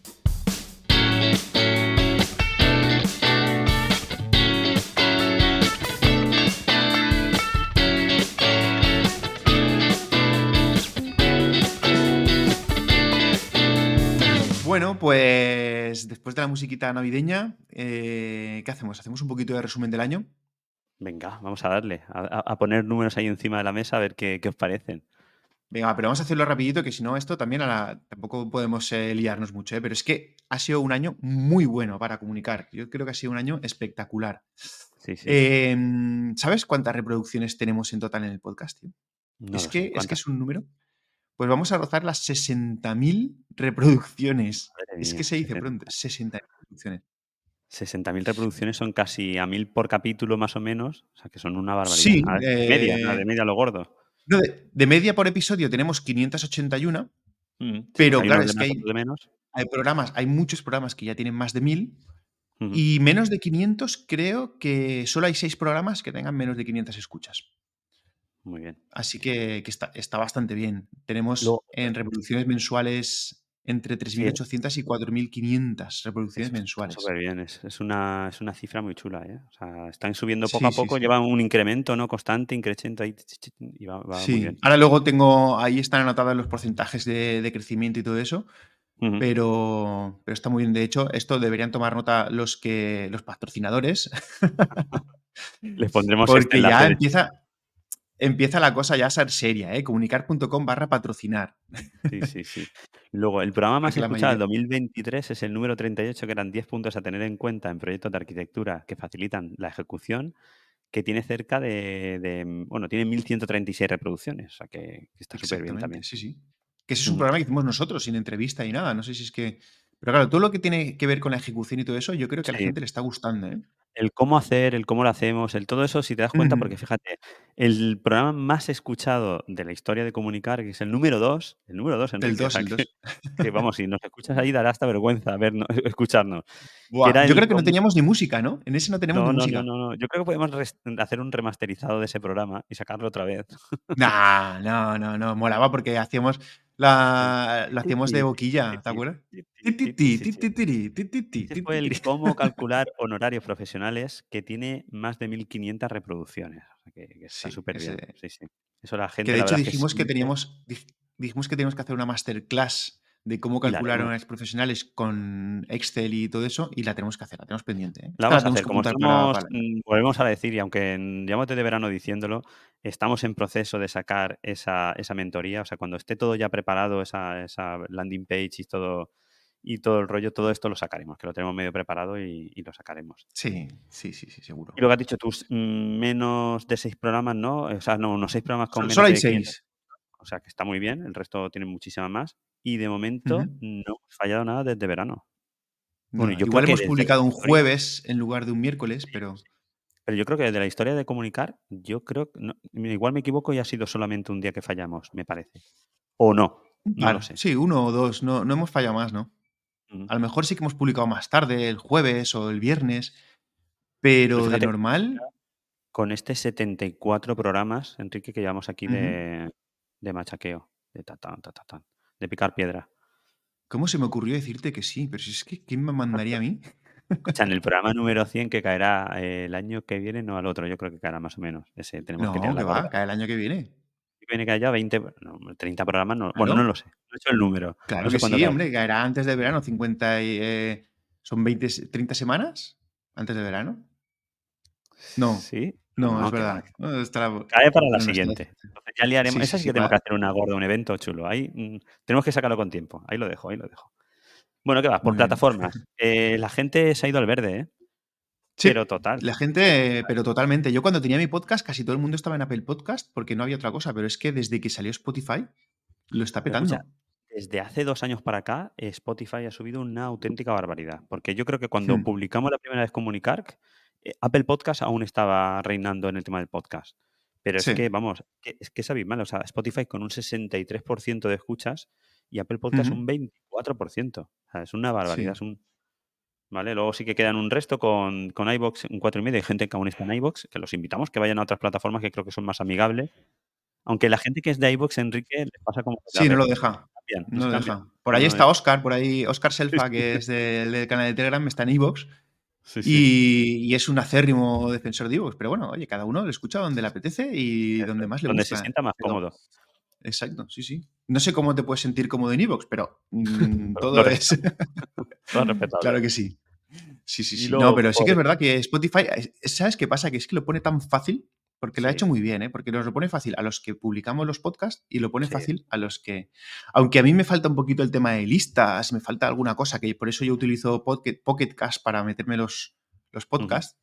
Le falta un poquito de funcionalidad, pero está muy bien, está muy bien, la verdad es que Sí, está. además es Es- Enrique, con lo cual al final está muy bien. Y la gente. es- eso te iba a decir, no, no sea que un día, no, no sea que un día digan, oye, que ya no es gratis. Ya, y nos hacen pagar por el podcast, pero bueno.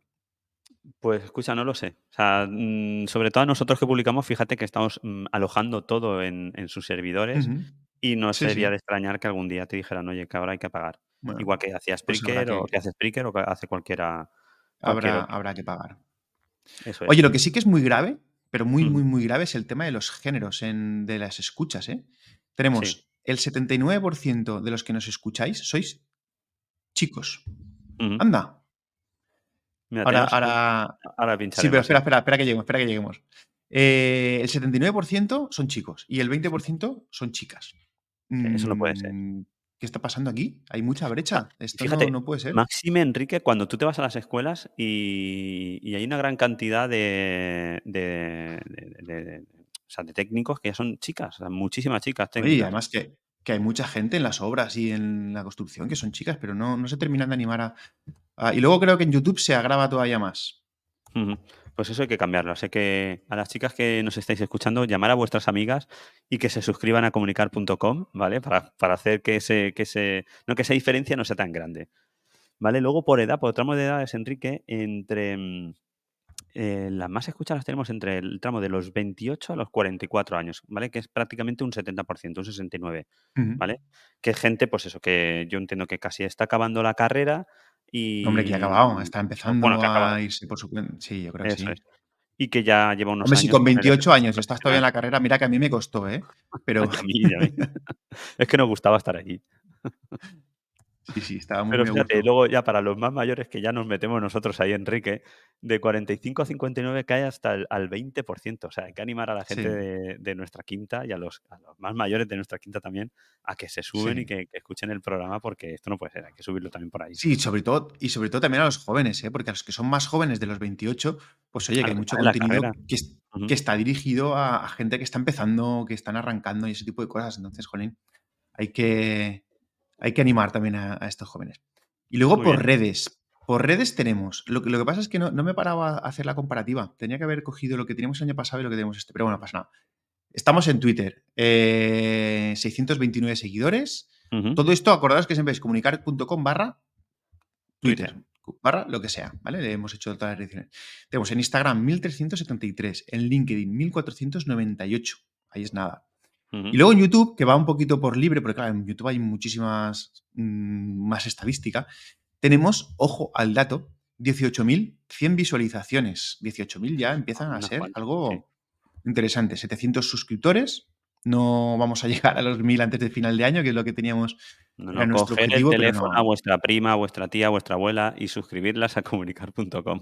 A ver si entre todos, entre esos 700 que están ahí, si cada uno coge un teléfono más, llegamos a los Ya llegamos a los 1.000. 1400. Llegamos a Claro, los 1.000. muy fácil. Sí, Esto nada, como, pero como la... Ay, ¿Cómo se llamaba la...? Ahí no me sale el nombre. Mm, Ah, sigue, Enrique, que ya, ya Pero bueno, que, queda poco. De todas maneras, también te digo que, que lo importante es que los que estén, que estén porque quieren y que les guste lo que sí. hacemos y que cuando saquemos un vídeo que lo vean y que les resulte interesante. Y si tardamos un poquito más en llegar a los mil, pues bueno, tardamos un poquito más. Pero, pero id, anim- id animando a vuestros compañeros que se vayan metiendo.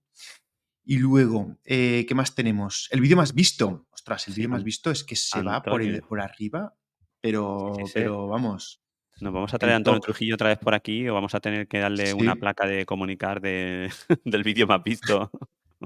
Sí, sí, porque la masterclass que hizo el escáner 3D con el iPad tiene 5.177 visualizaciones. Es que se lleva casi un tercio de las visualizaciones, se las lleva él, ¿eh? Con los O problemas sea que que... tuvimos en ese vídeo, acuérdate, ¿eh? que ¡Ostras, intentamos grabar un día, un sábado, se, se le fue la luz, se le fue Se el le fue la router en luz. Y tuvimos que grabar al día siguiente y otra vez la gente vino y bueno, y ahí está, y poco a poco, Sí, sí, míralo. sí, Nada, pero tiene que volver eh, para comentarnos, por ejemplo, tema de Notion, que también se quedó pendiente y que. Antonio tiene, tiene su plantilla y que es una máquina de- del Notion, así que no tiene que explicar. Y luego el siguiente es el de Moasure, pero con bastante lejos, está con 3.000 y algo, pero vamos, se nota que os gustan los cacharros, o sea que Sí, sí, hay que, hay que el tirar por iPad ahí. y, el Moasure hay que, hay que tirar por ahí. Por cierto, comunicar.com barra Moasure, ¿eh? acordaros. Sí, sí. Y luego lo que decías tú antes de la brecha de, de sexo, o sea, un 93% chicos, un 7% chicas. Las chicas no En ven YouTube, vídeos ¿eh? de, de construcción o de cacharros de construcción ¿Qué vídeos estáis viendo, chicas de la construcción? Pero bueno, qué, qué mejor que vernos a nosotros. Claro, no, nosotros o a quien esté ahí, o sea, comunicar.com barra YouTube, ya sabéis. Exacto, Y mm, Oye, es en- curioso, es curioso que solo que el, que el 53% de los que nos ven YouTube solo nos ven directo.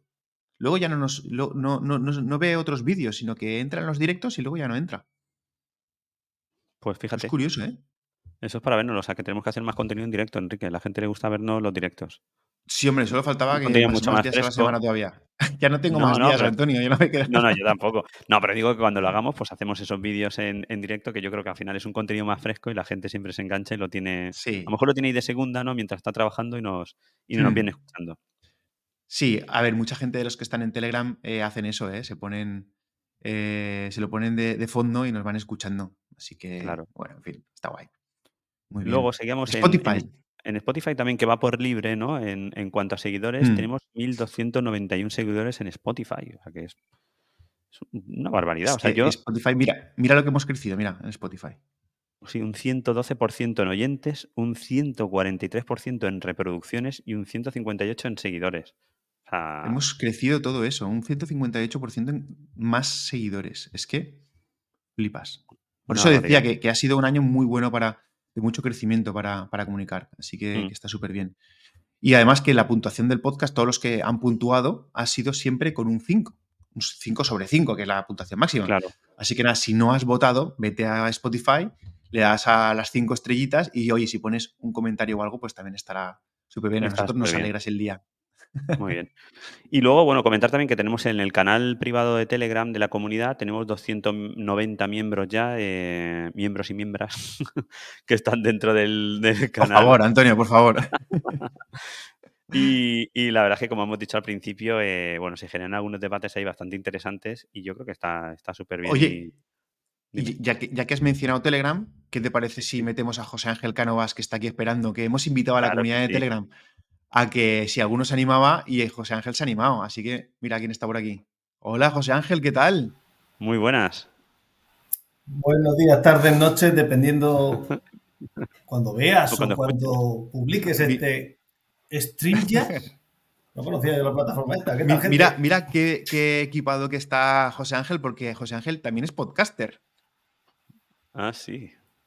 Sí. Sí, y, yo- y hace un par de horas hemos publicado el Así, último. Ole. BIM Podcast. Para el que no los conozca, BIM Podcast. Así que ya estáis esperando a terminar este Yes. capítulo y iros a, a buscar a BIM Podcast. ¿Qué tal, Este. José Ángel? ¿Qué nos, qué nos cuentas de este año que se termina dentro de poco?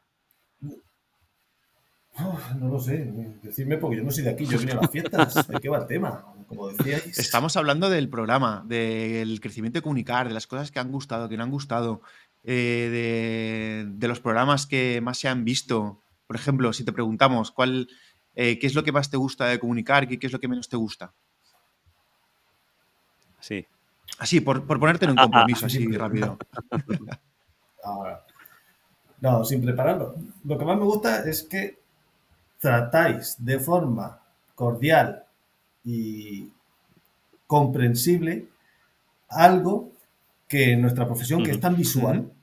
Los dibujitos en las puertas, los planos, los tal, eh, conseguís hacer llegar a todos los que nos gusta este mundillo. Yo, bueno, yo venía de proyectos, luego finalmente ahora estoy en constructora, constructora, bueno, subcontrata de electricidad, y, pero sigo queriendo llegar a proyectos y sigo pisando obras, y cuando veo los distintos mm, trabajos, cómo afectan y cómo los tratáis, eh, eso es lo que más me gusta. Y lo que menos, lo que menos, quizá cuando entréis en algún tema en el que me pierdo, pero claro, ahí no podemos. Tiene que haber para claro. todo. De- Después de tantísimos programas que estamos Escucha, haciendo, nosotros eh, en mu- que gustar unos más que otros. Claro. Y en muchos temas que nos metemos también nosotros mismos nos acabamos perdiendo, ¿eh? O sea, que pasa que lo hacemos lo Nos mejor que metemos en podemos. los charcos. Sí, no. Ya, pero como hablas con autoridad, dices, Pare- parece que sabe, ¿no? Sí, sí, sí. Muy bien, muy Pero bien. sí, Oye, ¿qué te- intentamos te- hacerlo lo más amigable posible, ¿no? Esa es la idea. Sí. Eh, ¿qué te parece, qué te parece esto de que de que hagamos eh, a veces con entrevistas, a veces sin entrevistas, a veces hablemos nosotros solos, hablemos de ejecución o todo este tipo de cosas? Eh, ideal, ideal porque si fuera todo igual sería monótono. Hoy tenemos preguntas, hoy tenemos un entrevistado, hoy tenemos un tema en particular. Entonces, seguir por esa línea, porque yo creo que es lo que le gusta a la Qué gente. guay. Luego ya, bueno, es que en mi podcast somos más caóticos, no tenemos un, un book de estos, una hoja de ruta. Una periodicidad. No, la periodicidad sí la tenemos, es variable. es una hoja de ruta. Es um, Una- línea editorial, vamos a tratar una línea editorial. Sí, ¿cómo se llama? Un RAD, que hay un... Como era todo Ya. en inglés, Sí. una hoja de Sí. ruta. Pero que conforme vaya saliendo, que no tengáis que la primera semana va a ser de entrevistas, la segunda semana va a ser de preguntas, la tercera, conforme vaya. Sí, nosotros de- salvo la, la última semana del mes, que sí que intentamos que sea eh, de preguntas y respuestas, el resto es como nos van llegando, como van saliendo. Tampoco tenemos Mm. una línea, ¿no? Eh, eh. Tenemos una lista, pero de la lista sí. pues vamos cogiendo. Eso es. Oye, el tema de la duración, que ahí hay gente que nos dice, es que dura mucho, es que dura poco, es que no sé qué. ¿A ti qué te parece? Estás hablando de Ya, ya, es que mi dos horas Con mínimo. podcast hemos topado. A ver, mm, que la duración. Yo me fumo programas de cuatro Claro. o seis horas de temas frikis y no me preocupa, no me molesta. Hay gente que dice que más de media hora es imposible mantener la atención. Pues cortas y vuelves. Otro Y momento, vuelve ¿no? luego más tarde. Es que está en tu mano el botón del pause y el botón del play. Yo prefiero tener mucha información y racionármela y volver a escuchármela cuando me interese, a tener que condensarlo tanto en media hora que te dejas preguntas, no profundizas en lo que quieres. Claro. Claro. Bueno, No, y ¿Sí sobre todo si el tema es interesante, al final, que- si dura una hora más, una hora menos, yo creo que tampoco. Si es interesante, al final la gente, por lo menos en mi caso me pasa igual, yo escucho podcasts muy largos y si es interesante el tema me quedo, lo escucho en varios, ¿no? Eh, varios días y ya está, no hay ningún problema. Sí. muy bien. Pues nada, oye, muchísimas gracias por haberte pasado por aquí, por, por nuestra, en, nuestra invitación a que entrarais para saludar. Eh, Un gustazo, además, eh, siempre estás por ahí activo en el grupo de Telegram, que, que también mola mucho. Y, y nada, esperamos que siga, que te siga gustando y sobre todo que cuando haya algo que no te guste, que nos lo digas, porque para eso estamos, para corregir lo que haga falta. Así que muchísimas gracias Sí. por haberte A pasado. ver, que, que, que no se te suba tanto, o que no se os suba, que yo no es que esté ahí por escucharos y por veros, es que yo vivo en WhatsApp y en Telegram. Sí, porque se ha mal acostumbrado a la gente y ya los jefes de obra ahí. los, en, nuestros encargados, trabajadores. Todo por WhatsApp, ni siquiera una llamada de teléfono, ni un correo para que quede una trazabilidad de las conversaciones. ¿vale? Mándame la Por ficha de no sé qué. Tenemos que hacer el no sé, presupuesto, no sé cuánto. WhatsApp y Telegram. Entonces yo tengo dos monitores, uno con Telegram y con WhatsApp, y el otro con lo que esté haciendo. Y cuando pita, pues veo a ver de qué va. Que no es porque esté pendiente, a ver qué es lo que Ah, pone. jolín, los pues yo pensaba que sí, que, que estabas ahí metido solo para ver. Por eso te decía que no se te suba. Qué decepción, qué decepción. que no se os suba, pero que, claro, que seguir así, que hay buen rollo. Pues Muy bien. Incluso en este mundo de pieles sensibles en el que Sí, nos sí. encontramos, que tela como está el patio, eh, que de hecho alguna vez ha habido algún, no una salida Nada, de nada, pista, poca cosa. Nada. Toque de atención o una mala interpretación, Sí. que es lo que pasa con los canales de, de comunicación escrito. Que yo puedo escribir de una manera y tú puedes entenderlo de otra. Y ninguno de los dos. Es el problema de las razón. comas, que no podemos bien las comas y luego se entiende lo que eh, se entiende. y las caritas amarillas. Pero vamos, cuando estamos en un sitio en el que vamos dispuestos a pasarlo bien y aprender, para mí no hay mala interpretación ninguna. Totalmente. Eso es. Esa es la actitud. Muy bien. Muy bien. Pues nada, José Ángel, lo dicho, muchísimas gracias. Vamos a, a seguir con el programa. A ver si se anima alguien más de, del canal a, a meterse. Y. No, no, pero vamos a ver, ahora os Ah, pregunto ¿quieres yo. Venga, venga. Va, ¿Qué va, tenéis? venga, va, va. Claro, claro, ahora voy a entrevistar. Yo A a ver, a ver, Jolín, ¿cómo se nota que ¿Qué tienes un tenemos preparado para el ¿De año que viene? ¿Qué tenemos preparado para el año que viene? A ver, hasta dónde puedas leer, Pues, Mayra. pues en eso estábamos, estamos ahí contándolo. eh, bastantes cosas. La verdad es que tenemos una lista que como poco tendremos como 50 programas apuntados, Antonio. Sí, sí, sí. Más Esto o no se acaba, no se acaba. Esto no se acaba. Tenemos previsto hacer eh, eventos presenciales. Tenemos previsto lo de la consultoría, que ahora por fin hemos encontrado a una persona que nos eche una mano. Con lo cual ya lo hemos Eh, delegado, lo están trabajando, están trabajando hemos- en ello. Y a ver si a la vuelta de. Navidades ya podemos ya sacarla, ¿no? Y No, no pongas fecha porque pusimos fecha después de verano. Después de verano Dicho, dijimos que en a la vuelta de Navidades- dijimos en noviembre. a la vuelta de Navidades va desde Navidades del 2024 hasta hasta, finales Hasta las de- de- a la vuelta de Navidades. Y, y programas un montón y, y sobre todo queremos potenciar mucho el, el tema de, de estar más eh, hacer más cosas presenciales y Mm. meternos más en vídeo. Eh, queremos hacer mucho de eso. Eso es. Así que id entrando en YouTube porque por ahí estaremos bastante más este año. Pues yo voy a proponer otra cosa. Pero esta es más personal que Venga, profesional. Hacer una quedada. Pues mira, sí que está. técnica La, la hemos, la, hemos, la hemos hablado. Incluso hemos hablado con una posible sede, incluso y todo. Sí, sí. Un, un fin de semana, desde el viernes por la tarde hasta el domingo después Sí. de comer. En un sitio céntrico, si lo pones en una esquina de Mm. España, pues dificultas la concentración de la gente. Pues Que no se habla ni de BIM ni de obra, que, que se hablará, porque al ir los que vamos o iríamos, Sí. terminas hablando de eso, de experiencias. de, pero de conocernos. que haya, eh, comida sobre todo, eh, al colesterol, sobredosis de azúcar y que haya un paintball, una carrera de cars, concurso de camisetas mojadas. Ve- veo que piensas en, la- en- en el público masculino, ¿eh? Sí, sí, porque eh, No, ¿eh? ¿Y por qué no? Bueno. Eh, ¿Quién te ha dicho a ti que no puede haber concurso de camisetas mojadas femenino? Que haya subasta de chicos Vale, solteros. bueno, bueno. Bueno, Muy pues sí. Pues oye, sí que- tenemos sí que en lo la cabeza, sí, sí. Tenemos en la cabeza muchas cosas de esas y, y queremos hacer algo. Está claro. Sí. Este año Pues mira, ya que, ya, que lo has, ya que has soltado la piedra, que la gente, eh, ya sea por Telegram o por donde sea, que nos diga si les molaría. Eh, Que nos lo comenten en algún sitio, porque si vemos que hay un cierto interés, pues hoy acelera, apretamos un poquito más el acelerador y movemos más ese tema. Pero sí que está, está dentro de nuestras cabecillas y de nuestros planes a medio plazo. Así que algo, algo haremos. Ya sabía, imagino lo habréis con- pensado, que lo difícil de coordinar eso es que al ser tanta gente, no se puede poner. No, no, eso hay que poner una fecha y el que la. Tienes que está. decir, oye, tal fecha y a quien le venga bien y a quien no, pues otra vez será en la es. edición. Lo que pasa es que eso sabes que lleva un trabajazo tremendo, pero mucho, mucho, mucho trabajo.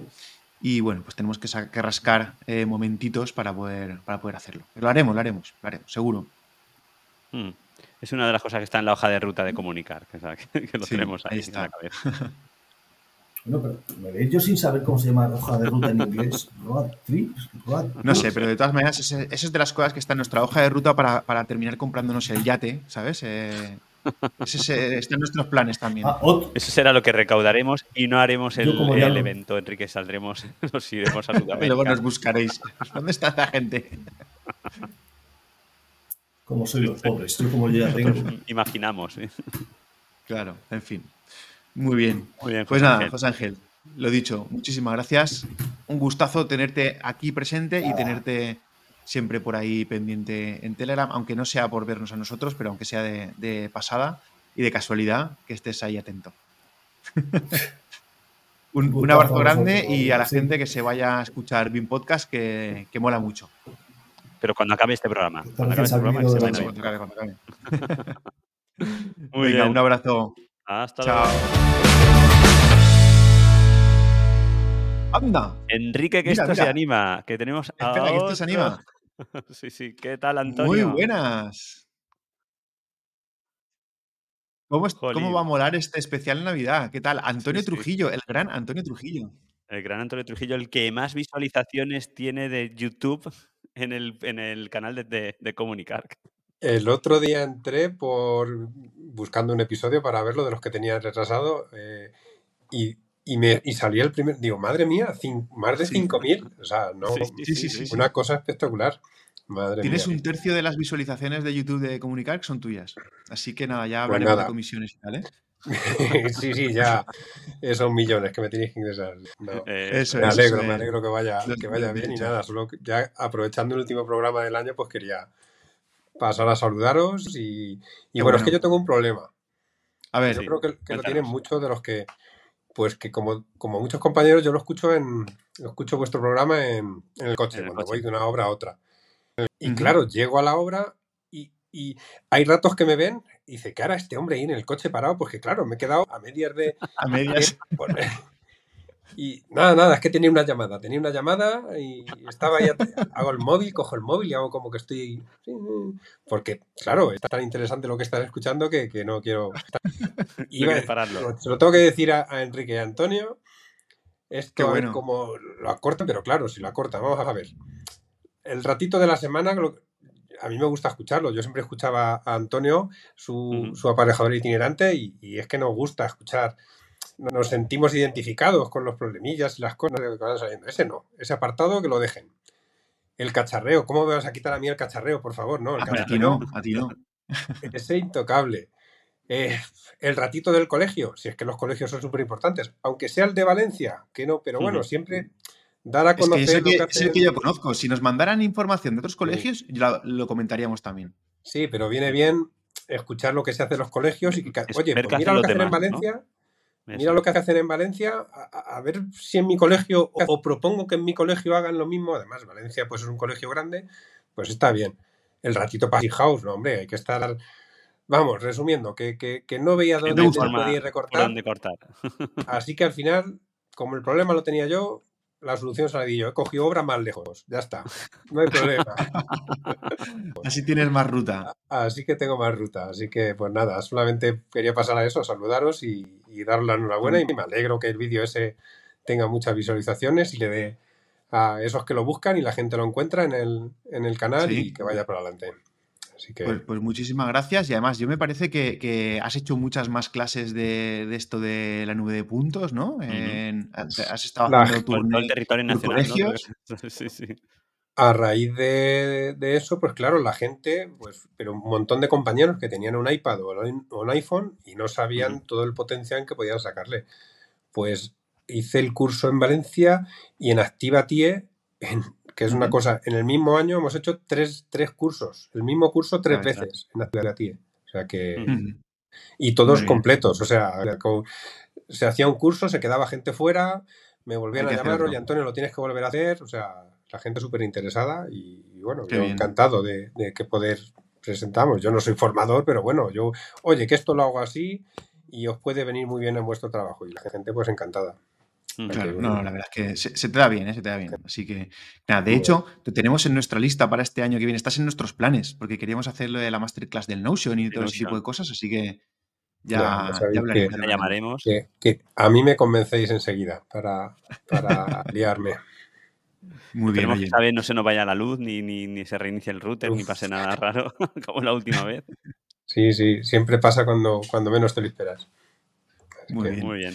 Pues nada, oye, un gustazo, un gustazo tenerte por aquí hoy, un gustazo tenerte por el grupo de Telegram, tenerte entre los oyentes, tenerte entre los amigos del programa y, y esperamos que antes José Ángel nos ha retado a que hiciéramos una quedada presencial, entonces eh, lo vamos a hacer en algún momento y esperamos que, que te puedas apuntar para que nos podamos ver en persona.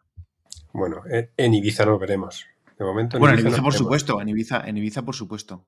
Que por cierto, Antonio, está. hay que espabilar, ¿eh? Sí, sí. No tenemos aún pillar ni no los tenemos hoteles ni hotel ni nada. tenemos nada de nada todavía. Ah, pues ya, eh, veo con empiezan la a subir autocaravana en precios. Ibiza, Enrique. Empiezan a subir Sí, precios sí. ahora. Sí, Que- sí. Sí, pero bueno, nosotros eh, va- vamos a ir en nuestro yate, dormiremos en el yate. sí, sí, sí.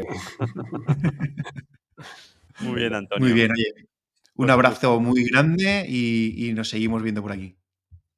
Hasta luego. Hasta Hasta luego. luego. adiós. Esto es una maravilla, Enrique. Tener a guay, compañeros muy así, amigos que vayan entrando en el programa, es una auténtica pasada, Sí. ¿eh? Sí, Es- sí, sí. Está, está muy bien. Así que nada. Pues, oye, ¿qué hacemos? Pasamos con. Tenemos algunas preguntas. eh, no queríamos dejarlas para el año que viene. Lo que pasa es que se nos está alargando, pues tenemos que meter el ratito Passive House y todo. ¿Qué hacemos? ¿Lo metemos? Venga, vamos a meter las preguntas, ¿no? Venga, metemos las preguntas rápidamente. ¿Cuántas? Uf, son cuatro o cinco. La verdad es que yo no sé ni el tiempo ahora mismo que vamos grabando. Porque no me sale, Pues no, no sé por qué. 50 no minutos. Ah, bueno, entonces llevamos poco. Venga, primera pregunta.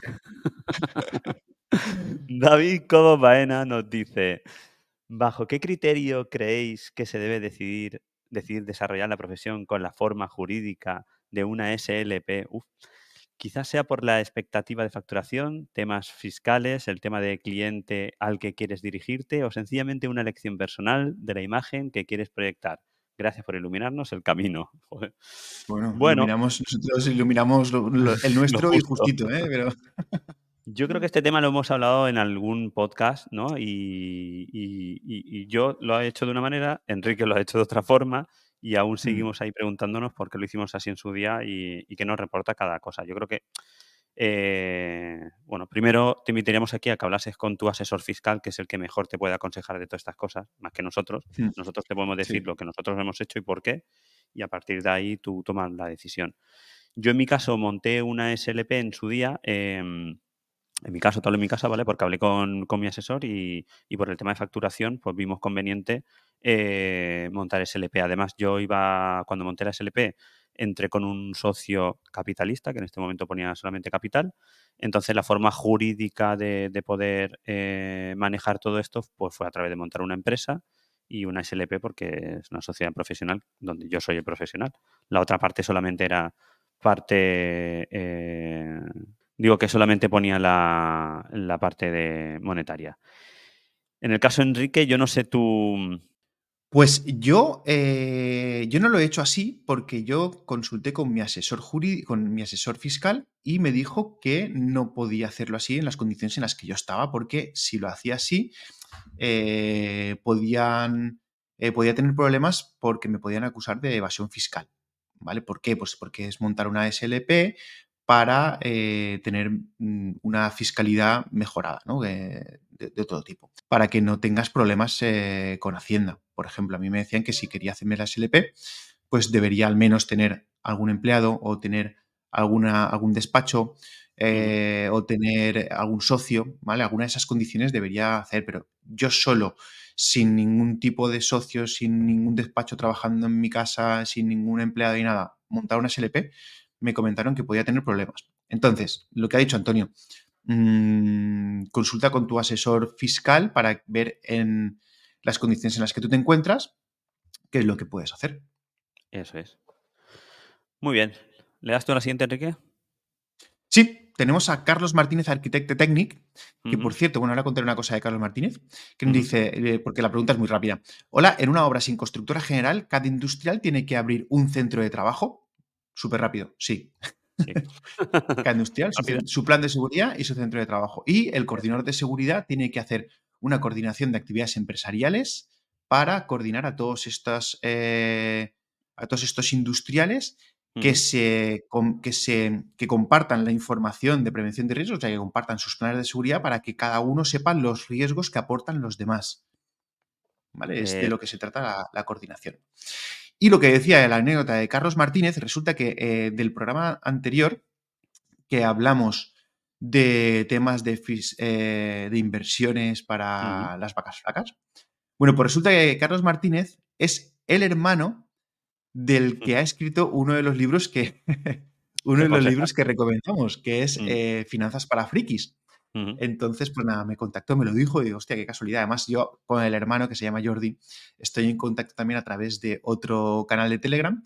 Y bueno, pues vamos a, a ver si podemos hacer una masterclass con él, porque en principio teníamos pensado hacer una masterclass en la que estuviéramos nosotros contando temas de inversiones, pero desde luego si viene Jordi Claro. Martínez, pues eh, el, tema está claro. Así que esperamos poder traerlo porque desde luego el libro mola mucho. Yo escucho además su podcast, que es Educa tu Dinero. Y, y si viene, mm, será un programón, Un programón. un- una masterclass espectacular, seguro. Así que nada, Carlos, habla con tu hermano, tío. Venga, va. Para año fecha para el año que viene. Eso es. Pongamos Venga, fecha. la, la siguiente, Tony Saez nos dice, "Feliz- felicidades por vuestro podcast. Os sigo desde hace tiempo y pienso que formáis un gran equipo. Como arquitecto, me gustaría que explicarais eh, vuestra visión de cuáles son las diferencias reales entre la labor del arquitecto técnico y del arquitecto. Es evidente que son profesiones diferentes y necesarias, pero muchas veces se confunden. Sobre todo muchos promotores y jefes de obra no saben qué hace cada uno. Más allá de las tareas que especifica la LOE, ¿podéis diferenciar claramente la tarea de cada uno? Es decir, ¿qué debe y no debe hacer un arquitecto o un arquitecto técnico? Bueno, en mi caso, yo suelo ir una vez por semana a la obra, a veces dos, y opino que todos los aparejadores con los que, con los que trabajo solo van cuando yo voy y, se van cuando, cuando yo me voy.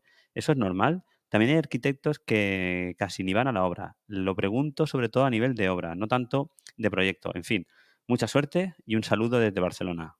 Bueno, pues Tony, muchísimas gracias por el pedazo de, mensaje. Nos alegra un montón, ¿no? Que, que te guste el podcast. Y bueno, eh, la diferencia entre un arquitecto Y, y, y un mucha- y arquitecto mucha- y muchas, muchas gracias por meternos en este berenjenal. eh. Sí, sí. bueno, yo sin meterme mucho en berenjenal, en- Enrique, o sea, yo me, entiendo que se refiere ya en cuanto ya estamos metidos en obra, ¿no? En lo que es la dirección de obra Sí, sí, sí, y la sí, sí, dirección de ejecución de obra, ¿vale? La diferencia de, de- de lo que hace uno y lo que hace el otro. Vamos, yo creo que en este caso, la, en, en ejecución de obra, la responsabilidad de, de que esa obra se ejecute conforme al proyecto recae en el arquitecto técnico, ¿vale? Que para, Correcto. es como lo dice la LOE y el arquitecto, en este caso, visita también las obras, ¿vale? Porque es el director de obra, pero visitar las obras para también para, para bueno, pues para también Hacer el verificar, ¿no? seguimiento de que, claro, de que, de esa obra se ejecuta conforme a su proyecto. Pero básicamente la responsabilidad de esa ejecución, de cómo se está ejecutando, recae en el arquitecto, no en, en- en- en el arquitecto técnico, perdona, no en el arquitecto, ¿vale? Que, para, eh, que es que para lo que ha estado. Em, yo no entiendo por En qué cuanto, aún en cuanto a, la- gente. al- a que los materiales se correspondan, que la ejecución se corresponda, que, to- que- que no haya riesgos de que en el futuro eh, la durabilidad de lo que se está ejecutando no funcione, en fin, ese tipo de cosas son lo que es responsabilidad del arquitecto técnico. Lo que son Correcto. decisiones de contenido del proyecto, eso atañe al arquitecto, Y si hay alguna director de obra. duda, correcto, y si hubiese alguna duda durante esa ejecución de obra donde se plantea un cambio de materiales, donde se plantea cualquier modificación o cualquier cosa, es el arquitecto Arquitecto.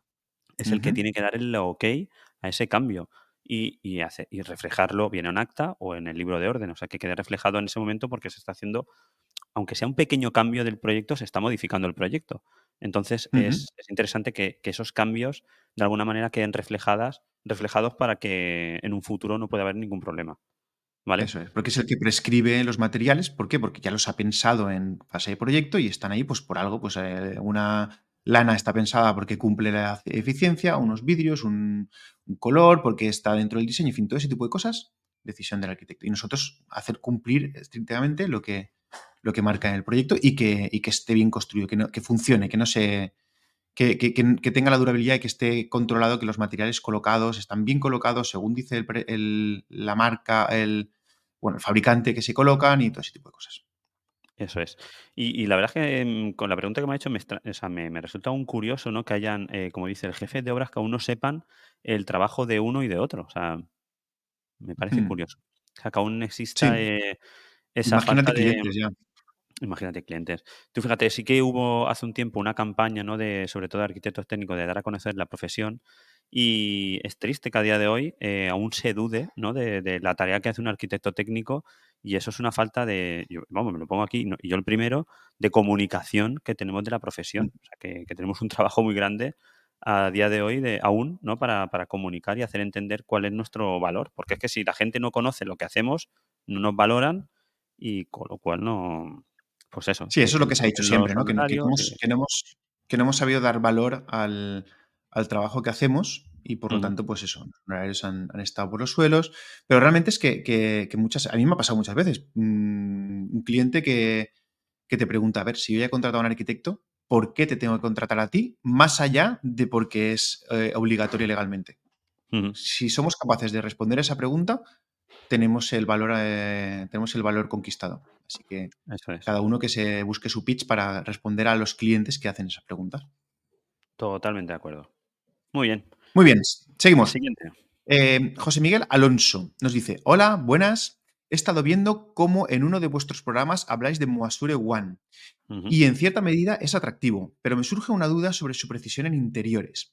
Cuando levantamos croquis o planos de construcciones con cierta antigüedad donde los parámetros, los paramentos, perdón, los paramentos no son perpendiculares y hay muchos cambios de sección en las hojas, este aparato será útil y si no es, ¿conocéis algún eficaz que no valga parte de un riñón? Mil gracias, enhorabuena por lo que hacéis y saludos.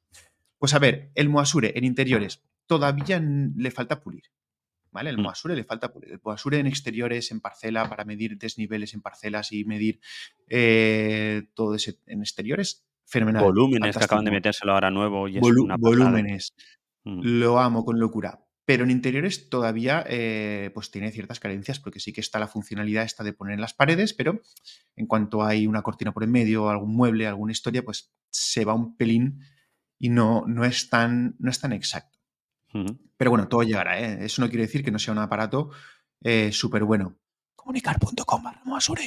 Entonces, eh, entonces, dicho esto, alternativas. Pues bueno, por un lado tienes alternativa de hacer una nube de puntos con un eh, iPhone, iPhone Pro o con un iPad Pro, ¿vale? Que antes hemos tenido Antonio Trujillo, que nos lo explica. Tenéis, tenéis un vídeo en el canal en el que lo, lo podéis ver perfectísimamente. Y luego el otro día estuvimos en el cacharreo del colegio y el compañero Enrique Salabert eh, nos sacó el Mea- Meazor. No sé si Sí. conoces. Sí, sí que lo conoces. Sí, sí, yo lo conozco porque lo, me ha salido en Instagram, he estado intentando ponerme en contacto con ellos, sí, sí. Pues nosotros también lo tenemos, eh, eh, comunicar.com barra meaz- Meazor, Ujú, y nos lo estuvo enseñando, yo lo estuve toquiteando y eso, y bueno, pues te- es interesante porque tú estacionas, estacionas el cacharrito, entonces tú lo vas girando y te va, te va cogiendo, en lugar de hacerte una nube de puntos en, en, super- en- en 3D, te hace como una sección de, de la estancia donde te encuentras y luego también puedes poner unas dianas para, unir, para ir uniendo secciones. Entonces ese aparatito también está muy bien para los interiores. Así que ya tienes las alternativas. No sé si quieres comentar algo más. Sí, luego, bueno, luego tienes aplicaciones que, que aparte de hacerte levantamiento de nube de puntos, eh, lo que pueden hacerte es a través también de, de la cámara LIDAR de, de tu teléfono o, o incluso la misma cámara, eh, puedes tomar eh, puntos de referencia y hacerte un levantamiento del plano de esa vivienda. Yo, por ejemplo, de hace ya muchos años, lo hemos comentado, utilizo Magic Plan, ¿vale? Que, funciona muy bien, pero hay, hay un montón de aplicaciones que funcionan ah, muy parecido, ¿vale? No son cacharros Sí. como tal, el cacharro sería este, en este caso tu teléfono, pero son aplicaciones que para ese levantamiento de- del interior de una vivienda te pueden venir muy bien y, mm, y te hace un levantamiento que luego lo puedes exportar a DXF, ¿vale? Pasarte el AutoCAD y a partir de ahí ya, eh, o Archicad o cualquier programa de CAD que tengas y a partir de ahí ya poder trabajar con, con- con esos datos. Correcto, eso es. O a Brixcad, comunicar.com barra Brixcad. También, muy bien. Hostia, tío, pues soy el hombre anuncio, macho. Sí, sí, sí. Bueno, y tenemos aquí por aquí la última de Sara Álvarez Ruiz Carrillo, que nos dice de nuestra profesión, concretamente de por qué se nos conoce tan poco. Mira, hablando parecido con el Ujú. compañero. En mi caso, Sí. suelo tener que explicar a los promotores, viviendas unifamiliares, locales comerciales, etcétera, cuál es exactamente mi trabajo. No lo tienen claro, ni lo valoran hasta que no tienen contacto con nosotros. Esto, a su vez, creo que repercute en nuestros honorarios. No suelen no- nos suelen preguntar si se puede ajustar nuestros presupuestos. Luego, cuando ven el trabajo que realizamos, ya lo valoran. Antes, no. Eh, lo he hablado otras veces con mi colegio profesional, que, bueno, es de Álava esta, esta chica, Sara. Plantearía qué podemos hacer para que la sociedad conozca mejor nuestra profesión y la pueda valorar, que es muy valorable. Un saludo y gracias por el trabajo que realizáis. Bueno, gracias, Sara, por aquí. Pues yo creo que Lo hemos comentado. lo hemos hablado antes. Yo, eh, yo sé que los colegios, eh, diferentes colegios, han, durante estos últimos años han hecho campañas ¿no? para dar a conocer la profesión del arquitecto técnico y, y lo que nosotros eh, ejecutamos, eh, realizamos, pero al final es tarea de todos nosotros, ¿vale? Nos incluimos Enrique y yo, de dar a conocer y, y dar valor a nuestra profesión.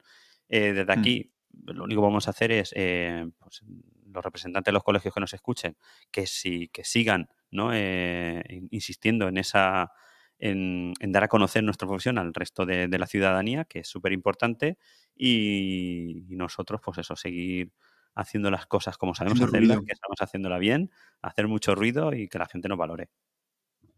Yo tengo una cosa que sí que he reivindicado en alguna ocasión y que es complicada, pero creo que podría ayudar. Eh, yo siempre he defendido que deberíamos, debería la profesión, entiendo que por parte del Consejo General, o no sé exactamente quién, eh, de- la profesión debería tener un portavoz.